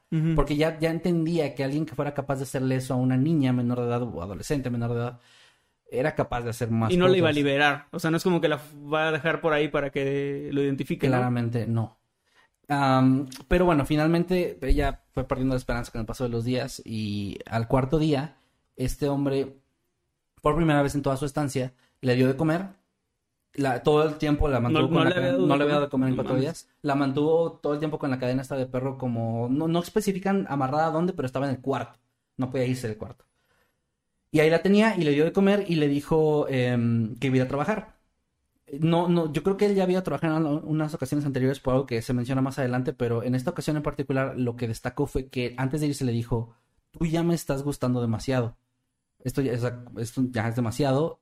Eh, cuando regrese vamos a, dar un paseo en, el auto. Y ella asumió que eso significaba que ya le iba a matar. Sí. Eh, entonces ella de cierta forma perdió ahí ya toda la esperanza de ser encontrada, de ser rescatada. Eh, empezó a aceptar su muerte, empezó a preguntarse cuándo fue la última vez que le dijo a sus papás que los amaba, si ellos estaban pensando en que ella los amaba mientras estaba, porque era obvio para ella que la estaban buscando, pero bueno, está más difícil porque ellos probablemente, bueno, me imagino que lo vas a decir, pero probablemente por varias horas pensaron que estaba en su habitación. Sí, por un tiempo. Así eh, que está, ah. está muy, mucho más difícil que cuando pues desapareces de un momento a otro y te empiezan a buscar en que no hay testigos, sí. Y además está bien cabrón que haya sido en otro estado, pero em, digamos que en esta parte es la parte menos fea de la historia porque ella ya está resignada, pasan las horas y de pronto en cierto momento empieza a escuchar en el primer piso una serie de, ruidos de, de, un grupo de personas como enojadas, gritando y golpeando la puerta. Y ella se imaginó que estas personas eh, eh, habían sido enviadas por este tipo para matarla. Ella, ella pensó, bueno, me, van a matar. Eh, los envió para eso. Y se asustó tanto que se escondió debajo de la cama y trató de no hacer ningún ruido mientras escuchaba cómo estas personas ya entraban y pasaban cuarto por cuarto. Y cuando terminaban de pasar por una habitación gritaban despejado, pero ella no sabía qué significaba eso. Ella no tenía ni idea de qué era eso, solo, solo estaba asustada. Pero en algún punto hizo algo, algún ruido sin darse cuenta porque escuchó que, alguien mencionó movimiento detectado y vio como unas botas se acercaban a donde estaba ella, empezó a llorar, ya no se pudo aguantar y esta voz le dijo que saliera que, con las manos levantadas y cuando ella lo hizo eh, vio que el tipo tenía un arma. Entonces ya pensó, ok, aquí ya morí, o sea, este es mi día y aquí este es el momento en el que voy a morir. Pero, pero en ese momento el tipo al verla se dio la vuelta y ella pudo ver que en su chamarra tenía las siglas FBI. Qué chingón. Y sintió un alivio increíble al darse cuenta de, quiénes eran las personas que Qué bonito vivir en un país donde ves autoridades y dices, ay, qué bueno. Ya sé, güey, ya sé. Me siento seguro. Sí, ya sé, ya sé. Pero en este punto ella estaba, por cierto, completamente desnuda, nada más tenía la cadena puesta. Sí, es cierto, la había puesto solamente eso. Entonces el tipo se dio la vuelta, les avisó a los demás, llegó todo el grupo de gente y entre todos los hombres que llegaron empezaron a darle palabras de aliento de que estás a salvo, le cortaron, ayudaron a cortar la cadena, la arroparon para que no siguiera estando desnuda y ella se sintió como, ella, bueno, textualmente mencionó que sintió que en ese momento esas personas le dieron una segunda oportunidad en la vida y, y, que fue como revivir. Está, bien horrible porque, o sea, yo he visto este tipo de casos y de repente no puedo evitar ver cosas así, o sea, noticias, ¿no? Y no puedo evitar ver los comentarios. Y siempre hay comentarios de, de gente echándole la culpa. Ah, bueno, a eso voy a llegar hoy. O sea, de que, ¿eh? ah, es que ella, porque anda hablando con... Es una niña de 13 años. Ah, ahorita justo, eso es parte... Fíjate, eso no lo apunté en el guion, pero es parte importante que quiero mencionar ahorita que termine este caso, porque sí es parte de...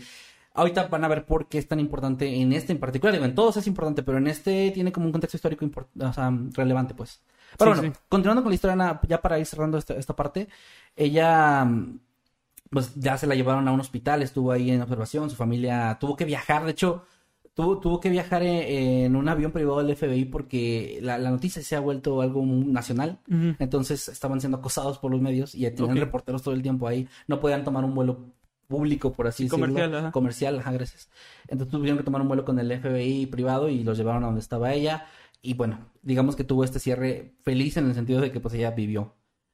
Em, eh, con el paso del tiempo, eh, Megan, digo, Megan, estoy regresando a la película, Alicia, eh, empezó a tomar como pues tratamientos psicológicos, etcétera, la, la diagnosticaron con estrés postraumático. Pues y de hecho perdió parte de la memoria, o sea, ya no recuerda parte de su vida antes de ese suceso. El suceso lo recuerda perfectamente, Qué culero, pero antes no. Pensé que decías que se había olvidado y dije, bueno, pues no, güey, al menos, pero eso es lo culero que como como que olvidó parte de su infancia, o sea, momentos pero pero la parte fea la recuerdo. Eso lo tiene bien grabado en su mente. Y más por, por lo que sigue porque también es difícil olvidarlo cuando ella empezó apenas un año después de que esto le ocurrió a los 14 años empezó ya a dar conferencias donde hablaba de su caso porque ella a pesar de que su familia no estaba tan de acuerdo ella quería hablar del tema porque quería ayudarle a otras personas ella quería mostrar su voz y empezar a, hacer que otros se concientizaran sobre los peligros de internet que ahorita suena muy lógico decir no lees esta información a alguien en internet Creo que hasta los niños más pequeños que nos ven o que ven en internet saben esto,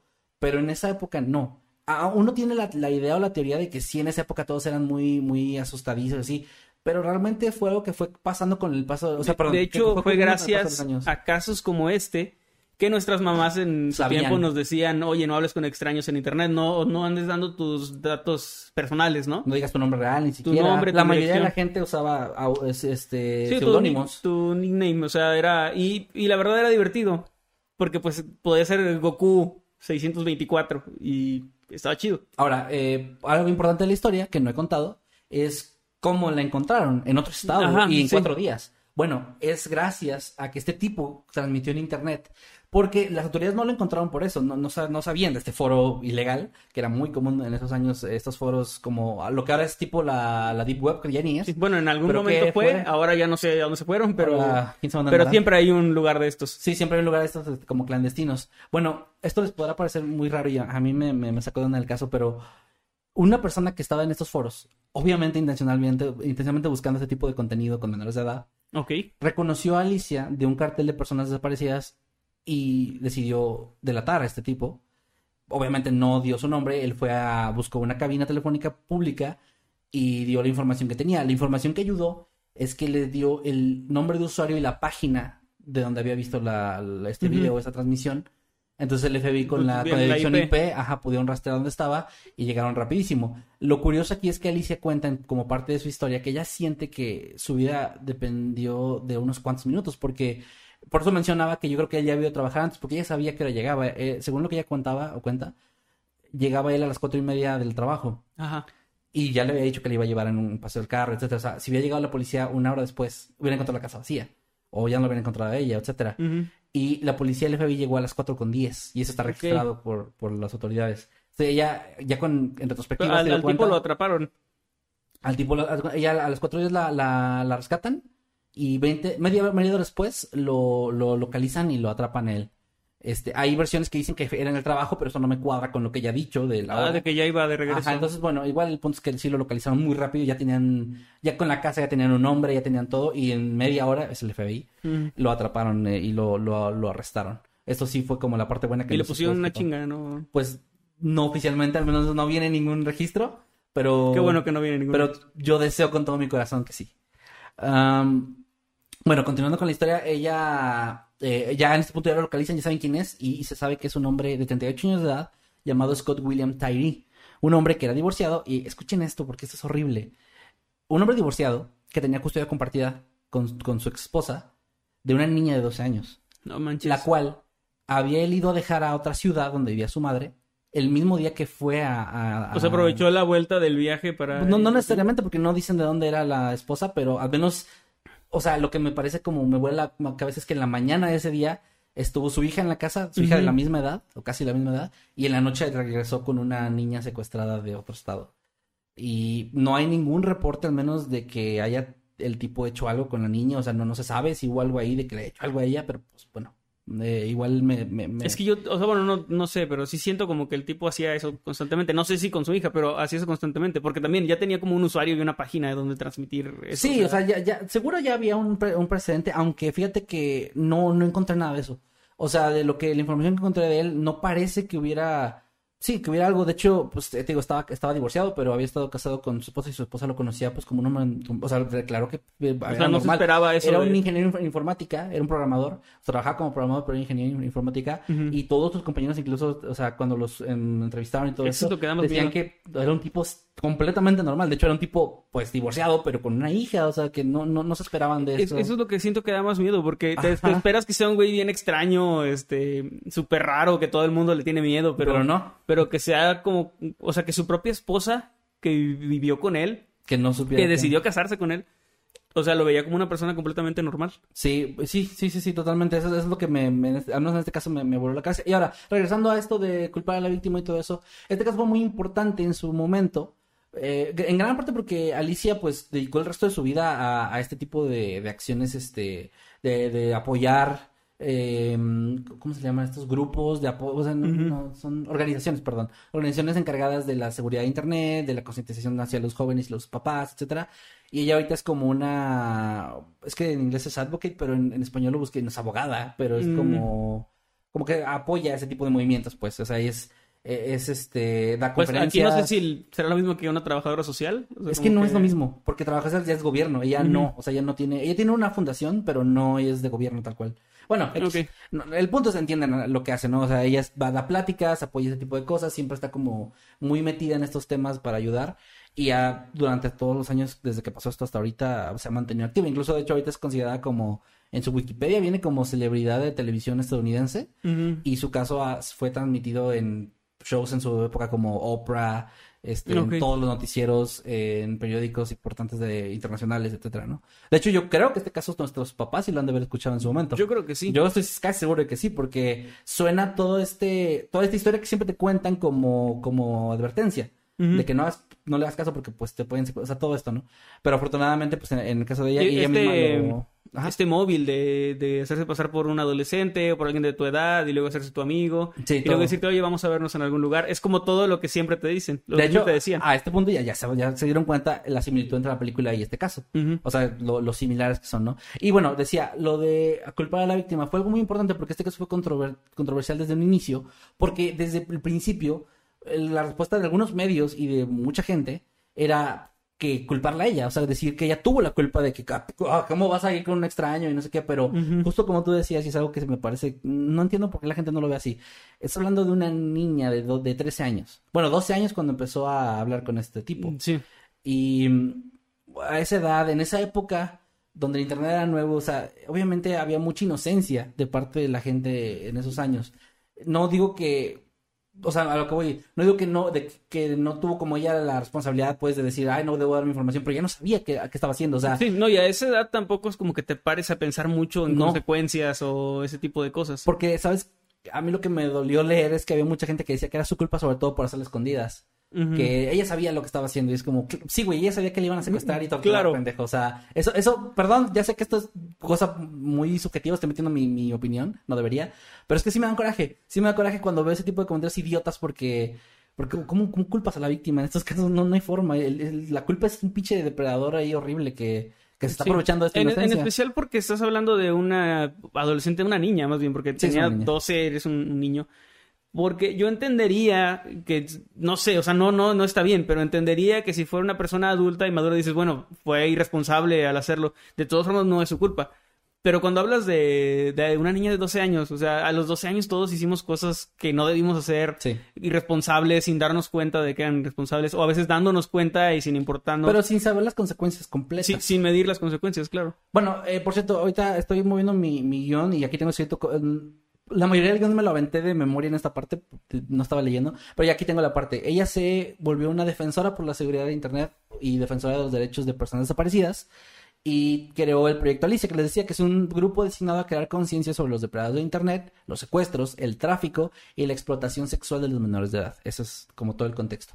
Ella se graduó, de hecho, con una maestría en psicología forense en la Escuela de Psicología Profesional de Chicago. Y bueno, les decía, ahorita es como, de cierta forma, una especie de celebridad o personalidad de, de los medios, por todo, porque sigue apareciendo frecuentemente para contar su historia, dar eh, su testimonio de nuevo y pues seguir manteniendo viva esta, esta idea de tener cuidado en Internet con quien hablas. Sí. Y, y, y sobre todo no dar tus datos y pues cuidar en general como a los, a los jóvenes eh, que sepan qué puede pasar y a los padres que cuiden más lo que sus hijos están haciendo en internet. Ahora, bueno, este caso cierra ahí. Este, ah, bueno, perdón, no dije, no, no, no, no, no cierra ahí. El, sí, perdón, en septiembre, en septiembre de 2003, Tyree recibió una sentencia de 19 años y 7 meses, pero fue liberado antes, en No 2019, mames. bajo libertad condicional. Pero esto, pues obviamente provocó muchas, mucha controversia de nuevo, sobre todo porque lo liberaron y su libertad condicional lo limitaba a Pittsburgh. No donde él vivía, que era Virginia, sino donde vivía la familia de Alicia.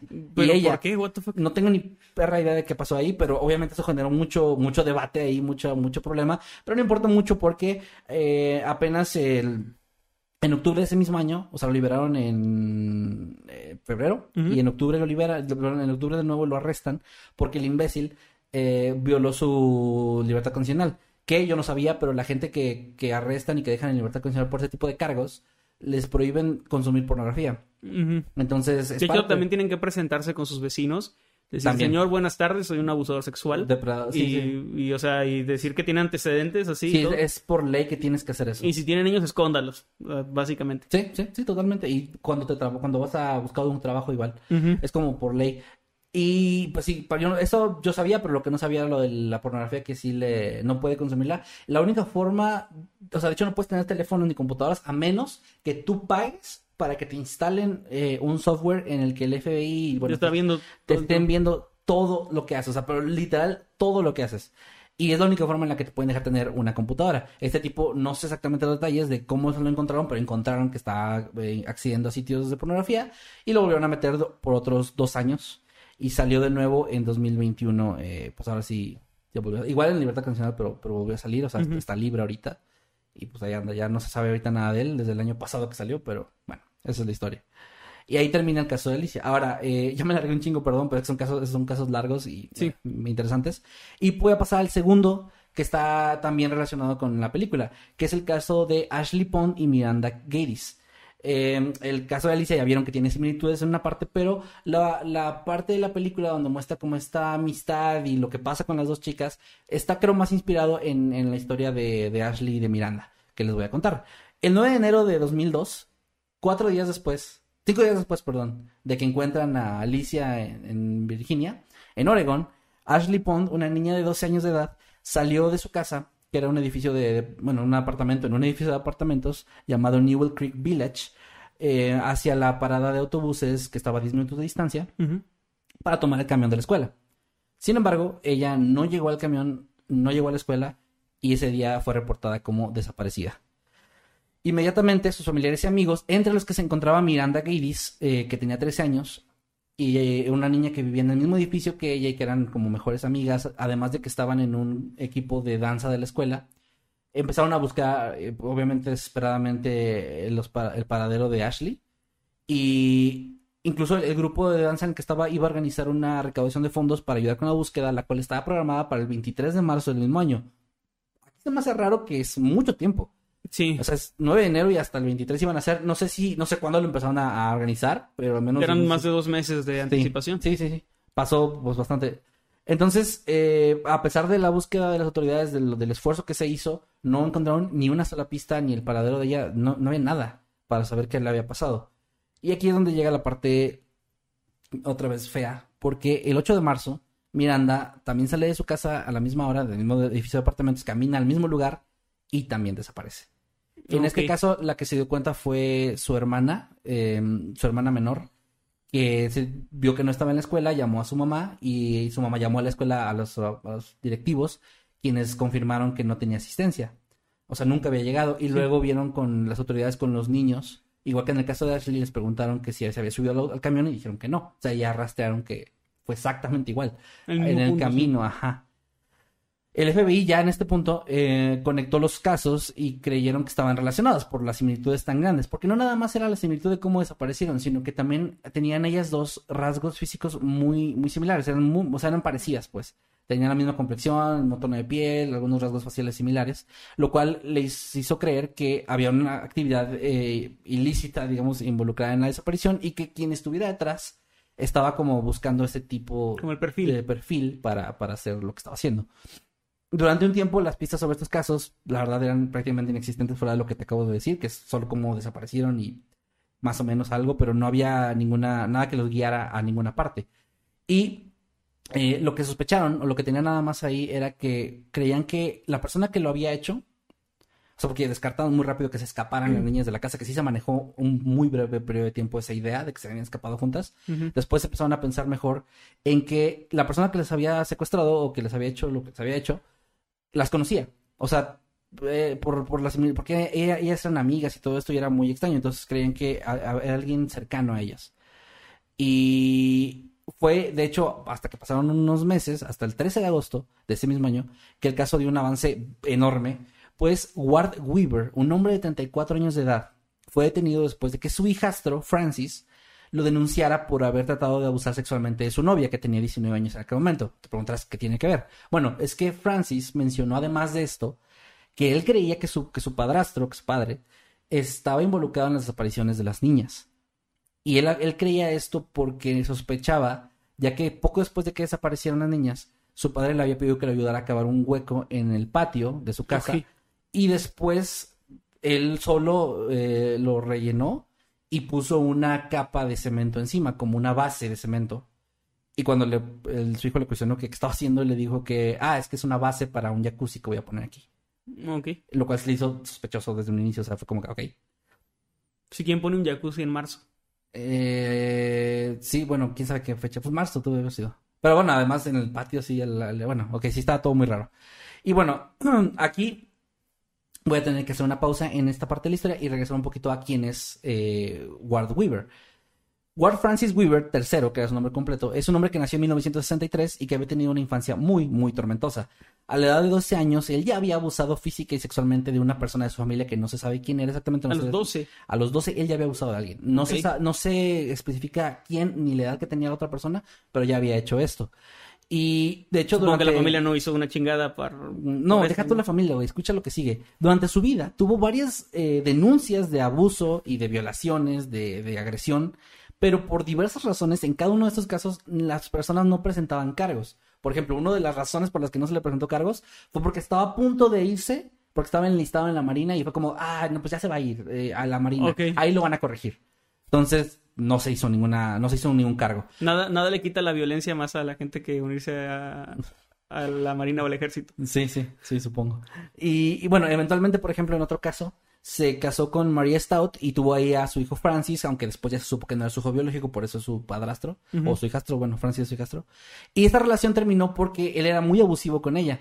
De hecho, había, la había agredido muchas veces durante el embarazo, lo que le había puesto en riesgo, la mandó hasta el hospital embarazada, pero ella dijo, no voy a presentar cargos, y no lo hizo. Es que es un, es un héroe de guerra. No, pues ya aparte punto de haber regresado, así que supongo, no sé. Es un, es un veterano. Que de nuevo no culpemos a la víctima, pero eh, algo ahí tenía el pedo. Este güey tenía una. una... No, es que- es Estaba que- abusando psi- psicológicamente también de su pareja en este caso. O sea, no, no es culpar a la víctima, sino que siento que a- este tipo debió sentir que era intocable. ah, o sí. sea, como que... No, y- ojo, lo dije no porque tú dijeras eso, sino para aclarar que nadie creía que tú estabas acusando Sí, sí, no, Nada no. más para eso. Es que siento que sí le daba este, o sea, como que en su mente debió sentir como que puedo ir escalando y haciendo más cosas de lo que yo pinches quiera hacer, porque nadie me va a denunciar, o sea, como que siento que ya había tenido mucha suerte. Como punto, dices, intocable el güey.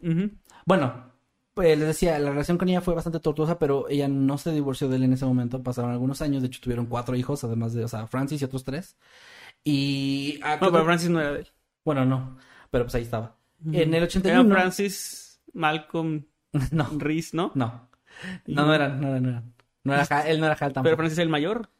Eh, sí. Es como una versión retorcida de, Muy retorcida. de Malcolm. De hecho, ahí te va. eh, Él, esto no tiene como directamente que ver con él, o sea, él no hizo nada, pero su papá, le decía que tuvo una infancia tormentosa, ¿no? Su papá era un- una persona muy abusiva y los había abandonado a él y a su madre en la, en, cuando él era muy niño.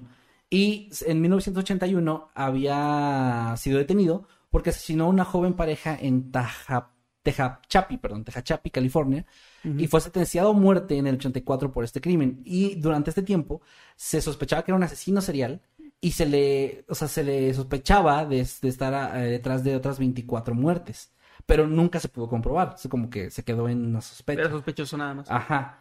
Pero bueno, imagínate, o sea, estás hablando de que su papá era un asesino serial o un posible asesino serial, al menos un asesino, sí. Sí.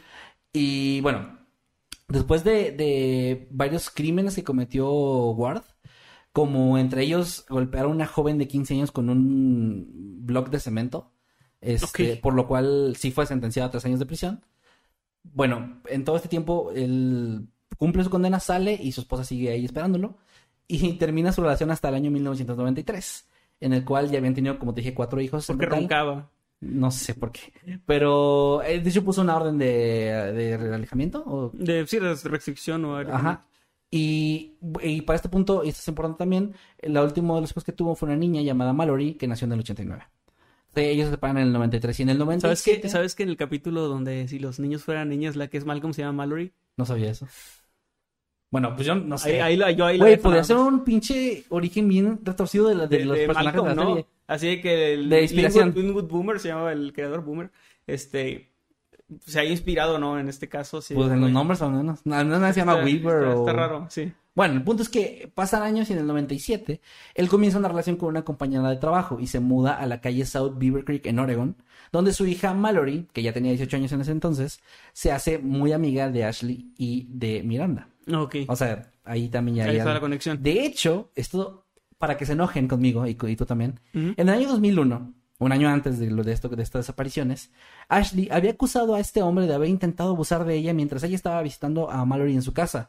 Pero el incidente, aunque fue reportado a la policía, los cargos no fueron presentados formalmente por los agentes de policía por razones que no se conocen. Y O sea, pues, los, los policías sí recibieron los- una denuncia, los pero los policías no hicieron una chingada. nada y no se sabe por qué. No mames. O sea, simplemente no, no pasó nada. O sea, el güey, lo- la niña lo está acusando y, y lo más cabrón, siguió siendo amiga de Mallory y al parecer, bueno, Bueno, también sus papás no, mencionan, no mencionan que los papás hicieran algo al respecto o, o que la alejaran. O sea, O sea, sería no te vuelves a, a juntar con esa niña ni a ir a esa casa porque trataron de abusar de ti. yo no quiero O sea, no la niña, no, no tiene la culpa, no pero... quiero creer esto, güey. O sea, no quiero, no quiero yo meter aquí a una parte que sea ficción en esta historia.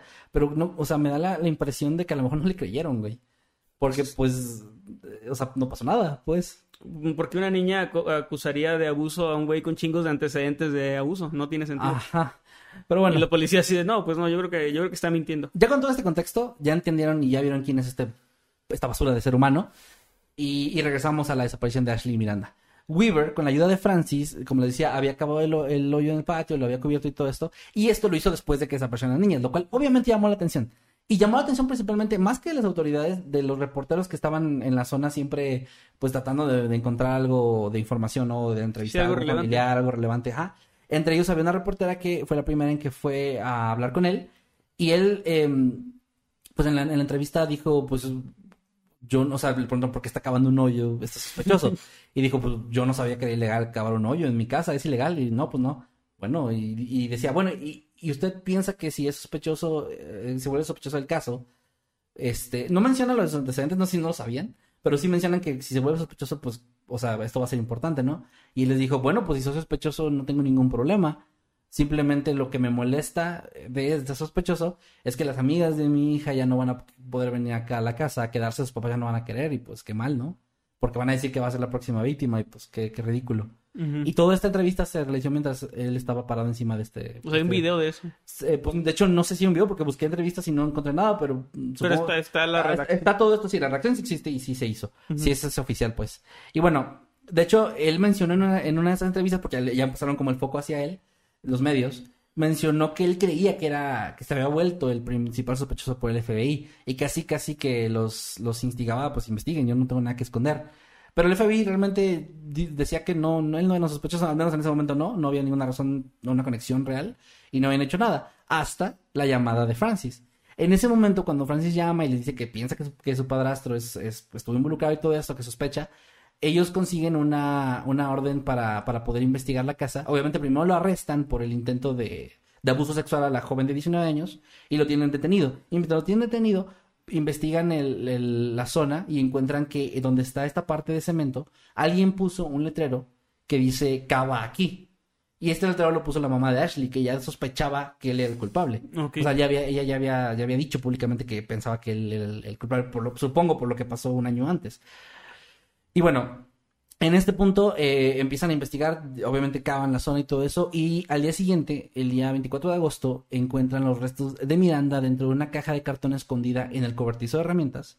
Uy. Y más tarde, eh, los restos de Ashley dentro de un barril de 55 galones que estaba enterrado, obviamente abajo de esta losa de Sí. concreto, que es súper obvio. Eh, Weaver permaneció detenido por intento de abuso sexual hasta el 2 de octubre, como que ahí se cumplía, digamos.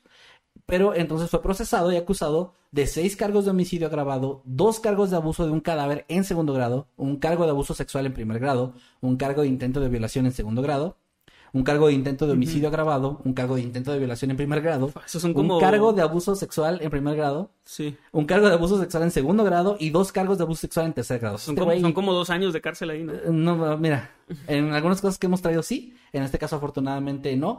Él se declaró culpable de dos de estos cargos, no sé, no se dice cuáles, no impugnó nada en el resto y gracias a un acuerdo de culpabilidad se le, eviti- se le permitió evitar la pena de muerte, pero sí está condenado a dos cadenas perpetuas sin posibilidad de libertad condicional. Se sigue pudriendo en la cárcel, no bueno. como el otro del anterior caso. Y, y pues sí, ahí sigue afortunadamente hasta el día de hoy. Entonces, llegando al final de estos dos casos, ya creo que ya armaron rompecabezas todos ustedes junto conmigo cuando, cuando estaba leyendo esto, de cómo la película es, es básicamente estas dos historias mezcladas. Lo de las amigas que desaparecen, eh, tal vez no exactamente igual, pero pues es bastante Sí, pero similar. tiene esos rasgos. Y la parte de Alicia, que fue, que fue en su momento el caso más, más importante de, de los depredadores de Internet. Acá no hubo relacionado en Internet, o sea, esto era, era un vecino.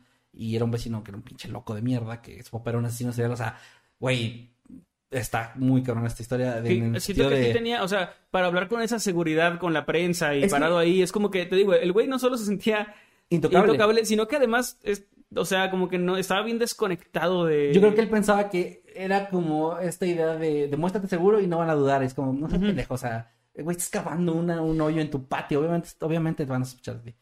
Pero bueno, ahí termina, ahora sí, mi caso muy largo, perdón. Pero se me hacía interesante porque, les decía de nuevo, agradezco a Pride que mencionó, él y su audiencia de Twitch que mencionaron la, la película, de hecho sí la vi. Este, y sí vi las escenas, de hecho sí está muy cabrón. Es que sí está, a ver, de nuevo, ya sé que hay gente que a lo mejor ha visto cosas peores, no, no sé, no he visto a Serbian Film, por ejemplo, no he visto películas de esas, o a Holocausto Caníbal tampoco lo he visto, solo he visto escenas como No está fotos. tan fea la de Holocausto Pero Caníbal. a, O lo, a lo que eh, voy es que sí es considerado, son consideradas como escenas muy fuertes. La- y la- hay underground que son mil Sí, veces claro. peores, ¿no? Para mí la escena más fuerte del Holocausto Caníbal es una de una tortuga, porque es una tortuga real y me dio mucha cosa. Ah, bueno, sí, por Este- ejemplo. Que según dijeron que no habían lastimado animales Pero es que con... eh, me da mucha cosa porque aparte las tortugas se me hacen unos animales tan nobles de que no pueden huir, no pueden defenderse. O sea, se me hace como un- Sí. algo bien horrible hacerles daño, pero... Ya sé, ya sé.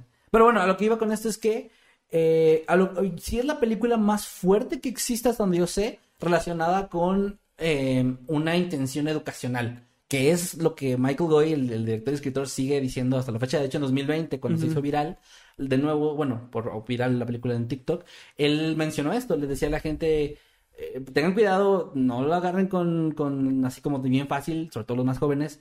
Es una película que hice con la intención de educar y si se les hace fuerte o ustedes son susceptibles a imágenes fuertes, hay momentos donde pueden quitar la película. O sea, antes de mostrar una imagen fuerte te dicen, este, bueno, excepto al final, al final hay una escena fuerte que no te avisan, pero las, las fotografías que se muestran, que son lo- como lo más popular de esto, de hecho, si ustedes buscan Megan is Missing, desaparece esta foto, o sea, la más popular.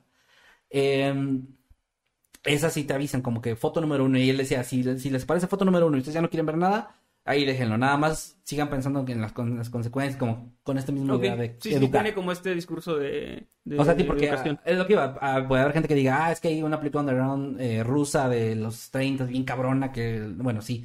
Pero esto es con intención, se supone que educa- educar, y además fue una película que sí se distribuyó en cines, limitadamente, pero sí se distribuyó como una película comercial. Entonces, eso es lo que la hace ser un poco más fuerte o tener esta, este spotlight un poquito más de, de que es una película bastante cabrona. Y estos casos que les conté, pues son los que inspiraron Megan is Missing. Yo, la verdad, como comentario final y personal, no recomiendo que la vean. O sea, creo que con, con conocer este tipo de casos es más que suficiente. Porque, no, les repito, no está hecha para entretener. No es una película con la que te la vas a pasar bien. No es una película como que vas a decir, ay, me asusté, qué chido. Para ver con amigos o así. No, o sea, incluso si no te da miedo o si tú tienes mucho aguante en ese tipo de imágenes, no te va a entretener. O sea, no es una película pues entretenida en sí. Es una película que está 100% hecha como para impactar, eh, mostrar cosas como realistas y ya. Y Muy bueno, bien. ahí queda mi tema. Muy bien, muy buen tema, muy, muy interesante, eh, bastante oscuro. Sí, gracias. Y pues vamos a leer entonces lo que nos tiene que decir la gente En en, los superchats primero y luego Sí, ya sí. vamos a revisar algunos tweets y pues el chat de aquí. Es correcto. Gracias, gente, por aguantar. Ahorita llevamos, creo que ya casi las dos horas de transmisión. Sí, un montón. A ver, nos quedamos en Roman J. Nos mandó dos dólares. Gracias, Roman. Y dice: ¿Cómo les ayuda el binomio cuadrado en su vida diaria? Ni una sola Ah, vez me ha ayudado, a mí no. El binomio es lo del triángulo, ¿verdad? Creo que sí. No, no, porque quiero decir que la regla de tres lo usamos todo el tiempo, pero no. Ah, no, la no. regla de tres sí la usan mucho para porcentajes. Eso sí es Sí, útil. sí, sí. O sea, a ver, yo no digo que sea inútil en la- las matemáticas. A mí me gustan las matemáticas, pero. Sí. Pero, pues, No, de hecho, de hecho no son, o sea, son muy útiles porque si hay gente que lo usa en su día a día en su trabajo. Exacto, Pero también eh, les gustaría no saber eso, o sea, les gustaría no haberlo aprendido, o sea, ser ignorante de eso. Siento que no es como que todo lo que aprendiste en la escuela o que todo el tiempo en la escuela estés pensando en las partes que conforman una célula, no es como que te sirva en el día a día, pero sí es, Es bueno tener general. conocimiento, es bueno porque luego, este, imagínate que estás en un programa de concursos y te preguntan eso y no sabes. Lo triste es cuánta gente Sí. sí. No, no, pero ya en serio, ah, o sea, yo no soy para nada partidario de esas pendejadas de que el pobre es pobre porque quiere y todo eso.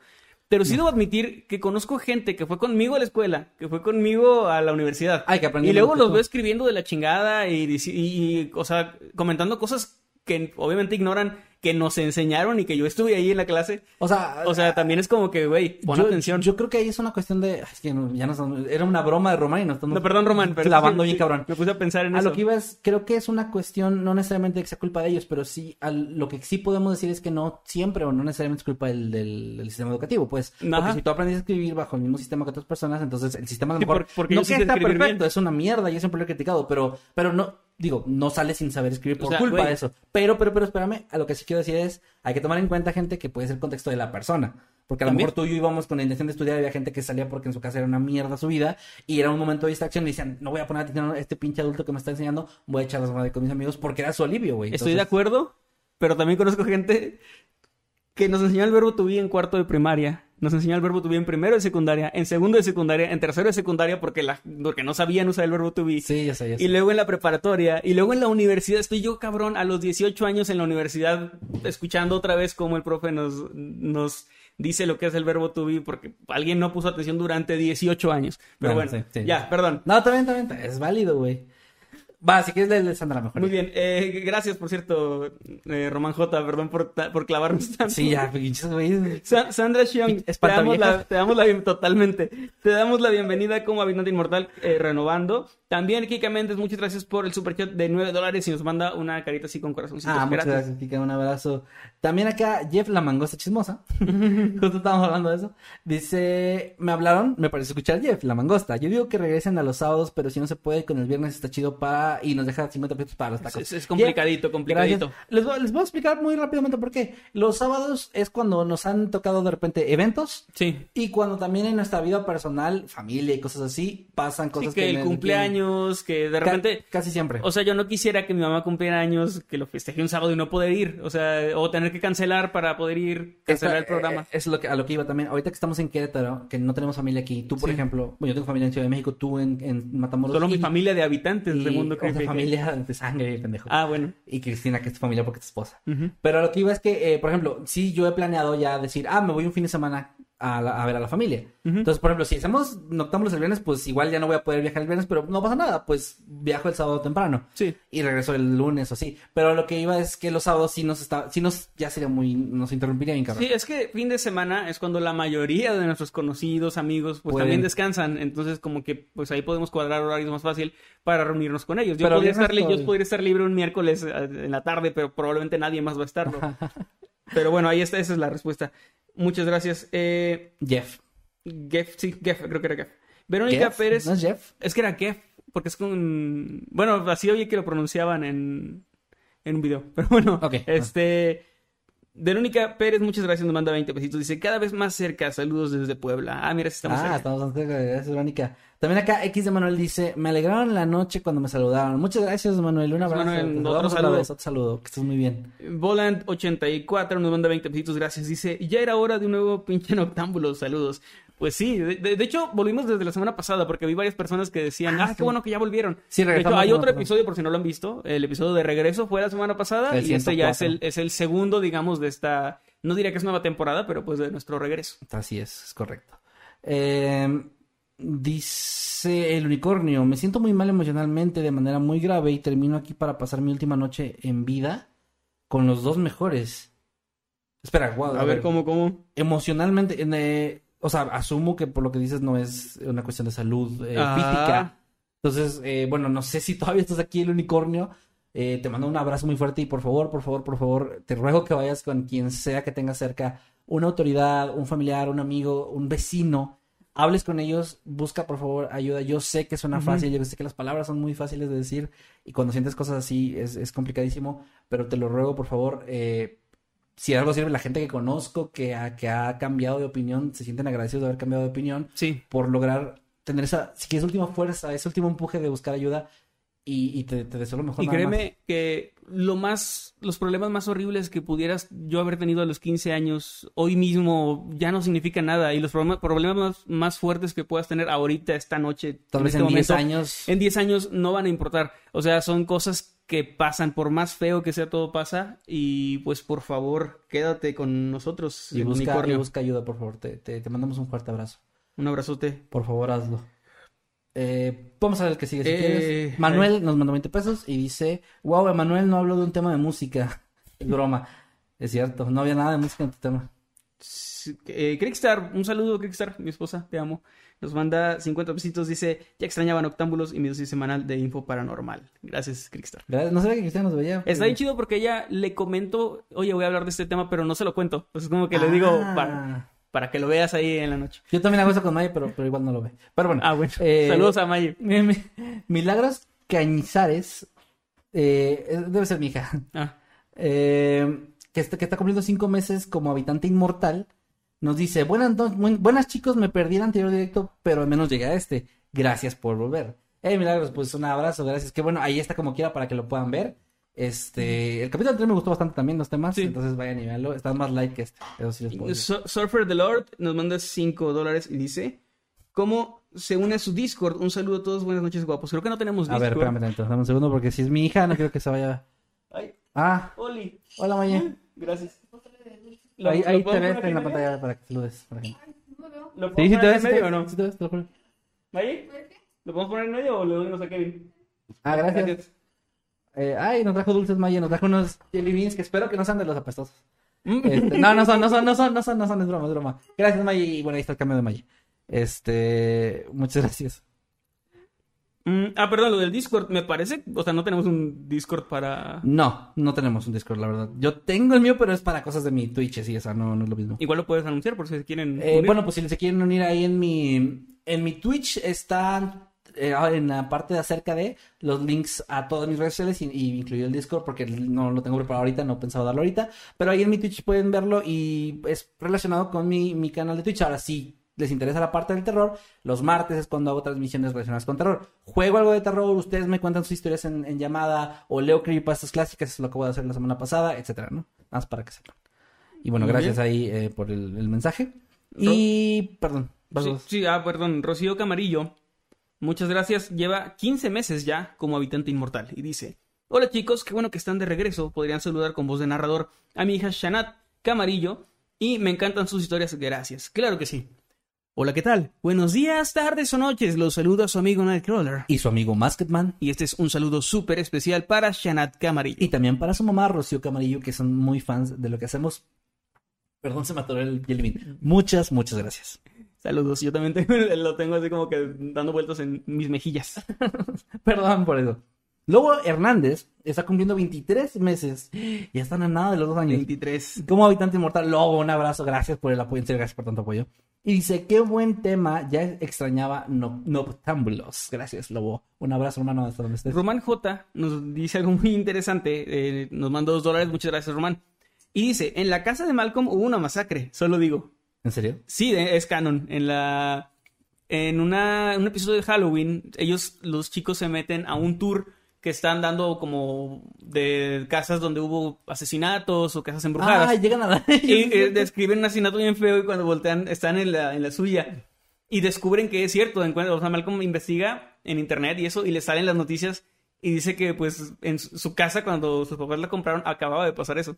Eso tiene sentido porque algo que en los Simpsons sí se pasa de largo mucho es que los papás de Malcolm siempre, en la familia de, de Malcolm siempre demuestran que no tienen una buena estabilidad económica. Es una casa en un buen suburbio.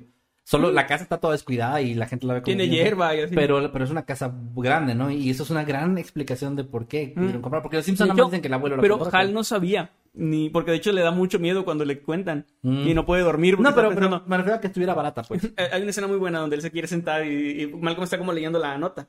Y se va a sentar en la sala y dice, justo ahí tenían como los torsos o no sé qué. Y se levanta y luego se va a la esquina y dice que ahí encontraron las cabezas. Y... Es que es muy asustadizo, ¿no? Sí, se pone así como, está muy buena. Pero, pero es cierto, en la casa de Malcolm hubo una masacre y es canon. Gracias, Ramón. Ese dato estuvo muy bueno. Bueno, no sé si se inspiraron en esto. Ya, ya estoy pensando que sí. Eli Chumbilla nos manda dos.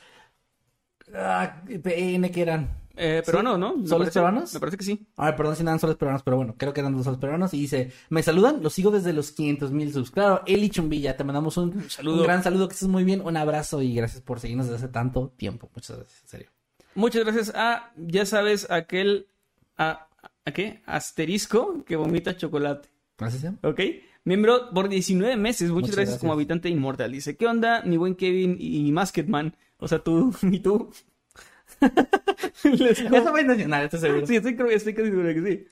Em, les compra una hamburguesa habitante inmortal a solo 200 pesos. Una membresía. Una membresía, perdón. ¿Una una hamburguesa? hamburguesa. ¿Tienes hambre? Tengo hambre.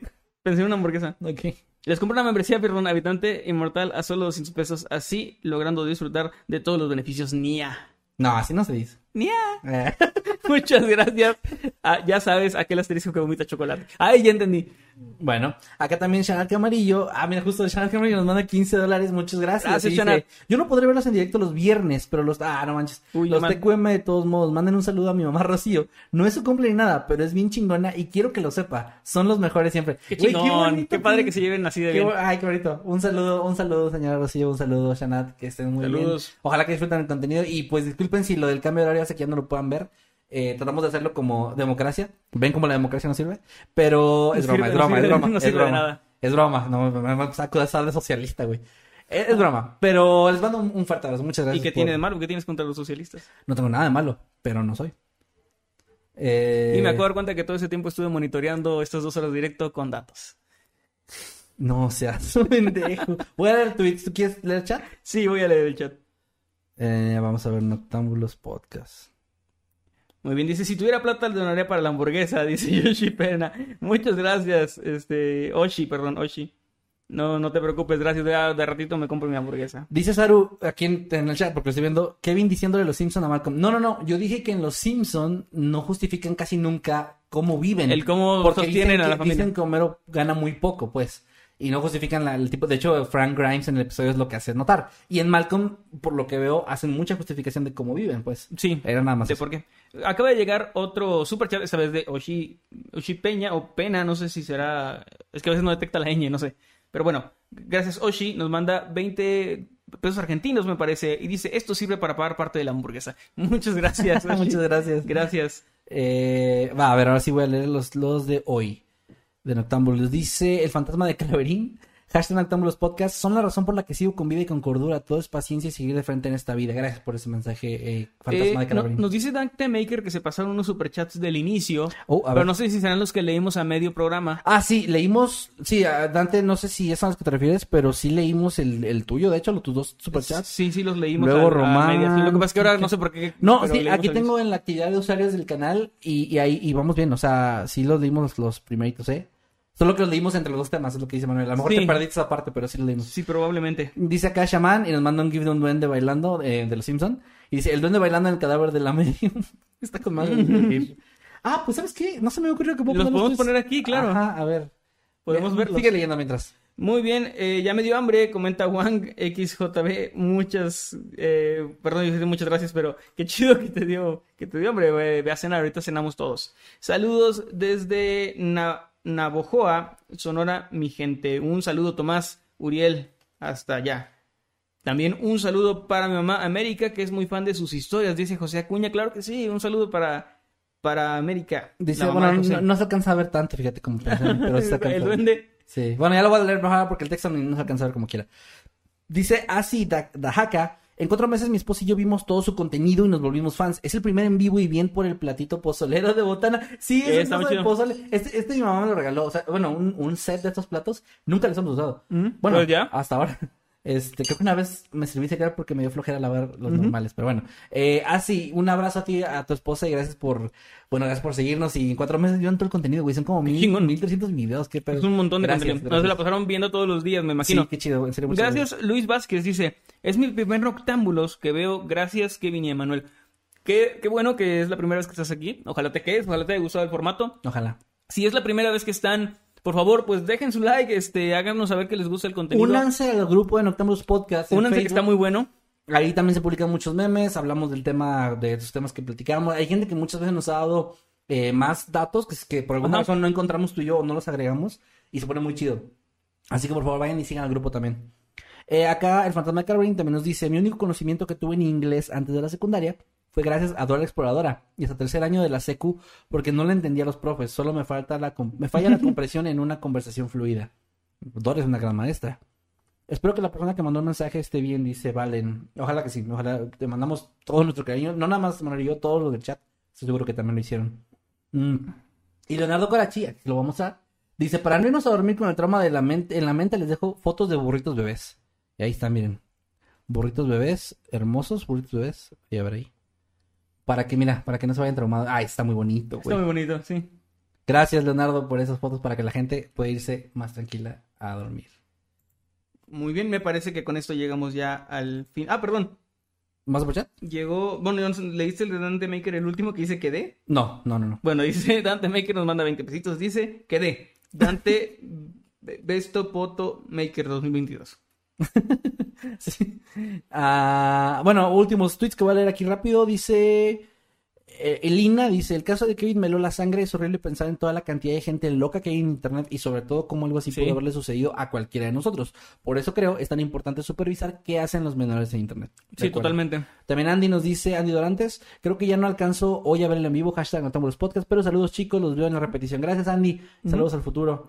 Y ya por último, Diana Cuevas dice un saludo de la familia, para la familia Cuevas, todos somos fans, un saludo a la familia Cuevas, muchas gracias por y estar ahora sí, pendiente. Con eso, eh, casi, no, más de dos horas de transmisión. Más. Vamos cerrando eh, tus redes sociales, Emanuel, para que la gente te pueda seguir. Me encuentran en todos lados como arroba Emanuel-Night. Hoy no uso mucho TikTok, pero hoy, eh, no sé si se dice reaccionar, hice un dúo con una, una persona que hizo mm, pues, un video de TikTok que está bien chido. Qué bonito. Acerca de nosotros, de Mundo Creepy. Y pues como lo reaccioné, no hice mucho, ya saben que las reacciones en TikTok son como, oh, oh eso básicamente. pero, pero, está muy bonito, está, está chido y veo que a la gente le gustó. Así que en TikTok también me encuentran como arroba Emanuel-Night. Me encuentran como Emanuel Morales en YouTube para si quieren escuchar mi música. Igualmente en Spotify, Emanuel Morales, muy pronto, nuevo sencillo. Excelente. A mí me encuentran en todas partes como arroba Kevin. Estoy muy activo y sobre todo ahorita estoy haciendo directos en Twitch, así que si les gusta, eh, podemos ahí platicar de terror los martes. Les digo que leo historias de internet de terror, eh, cuento sus experiencias, juego también cosas de terror. Y los sábados es más relajado. De hecho, mañana tengo directo. Va a ser más relajado. Va a ser estar platicar con ustedes, jugar. También hago mucho jugar Among Us con los seguidores o Fall Guys y cosas así. Así que si quieren, pues ahí únanse, apoyen por favor. Y en todas mis redes también me encuentran como arroba Kevin Maskedman. Gracias a los moderadores que en este caso estuve viendo que estaba Wanda y Meme y si había alguno más, perdón, no, ya no alcancé a ver todo el, rato el chat, pero vi que estaban Meme y Wanda, gracias por estar ahí. Meme también estuvo ayudándonos con lo de los superchats, este, tomando las capturas, así que gracias, gracias, gracias chicos. Y con eso los dejamos un saludo y un abrazo a todos los que nos escuchan en las plataformas como Spotify, Apple Podcast, Deezer y todas las demás que hay, eh, Amazon Music. Gracias por su apoyo también. Denos un follow que nos ayudará bastante. Sí, eh, y pues no dejen de, escuchar el contenido. Y si quieren verlo, pues acá está también en nuestro canal de YouTube. Ahora sí, con eso nos despedimos. Sí, recuerden que cada viernes, a partir de ahora tal vez, y a las 8 de la noche. No, pues vamos a dejarlo así, para que sea seguro, pues. Bueno, cada viernes a las 8 de la noche es Noche de Noctámbulo. Nos vemos el próximo viernes. Cuídense mucho. Nos vemos después. Bye. Espera, que me va a tardar en quitar esto.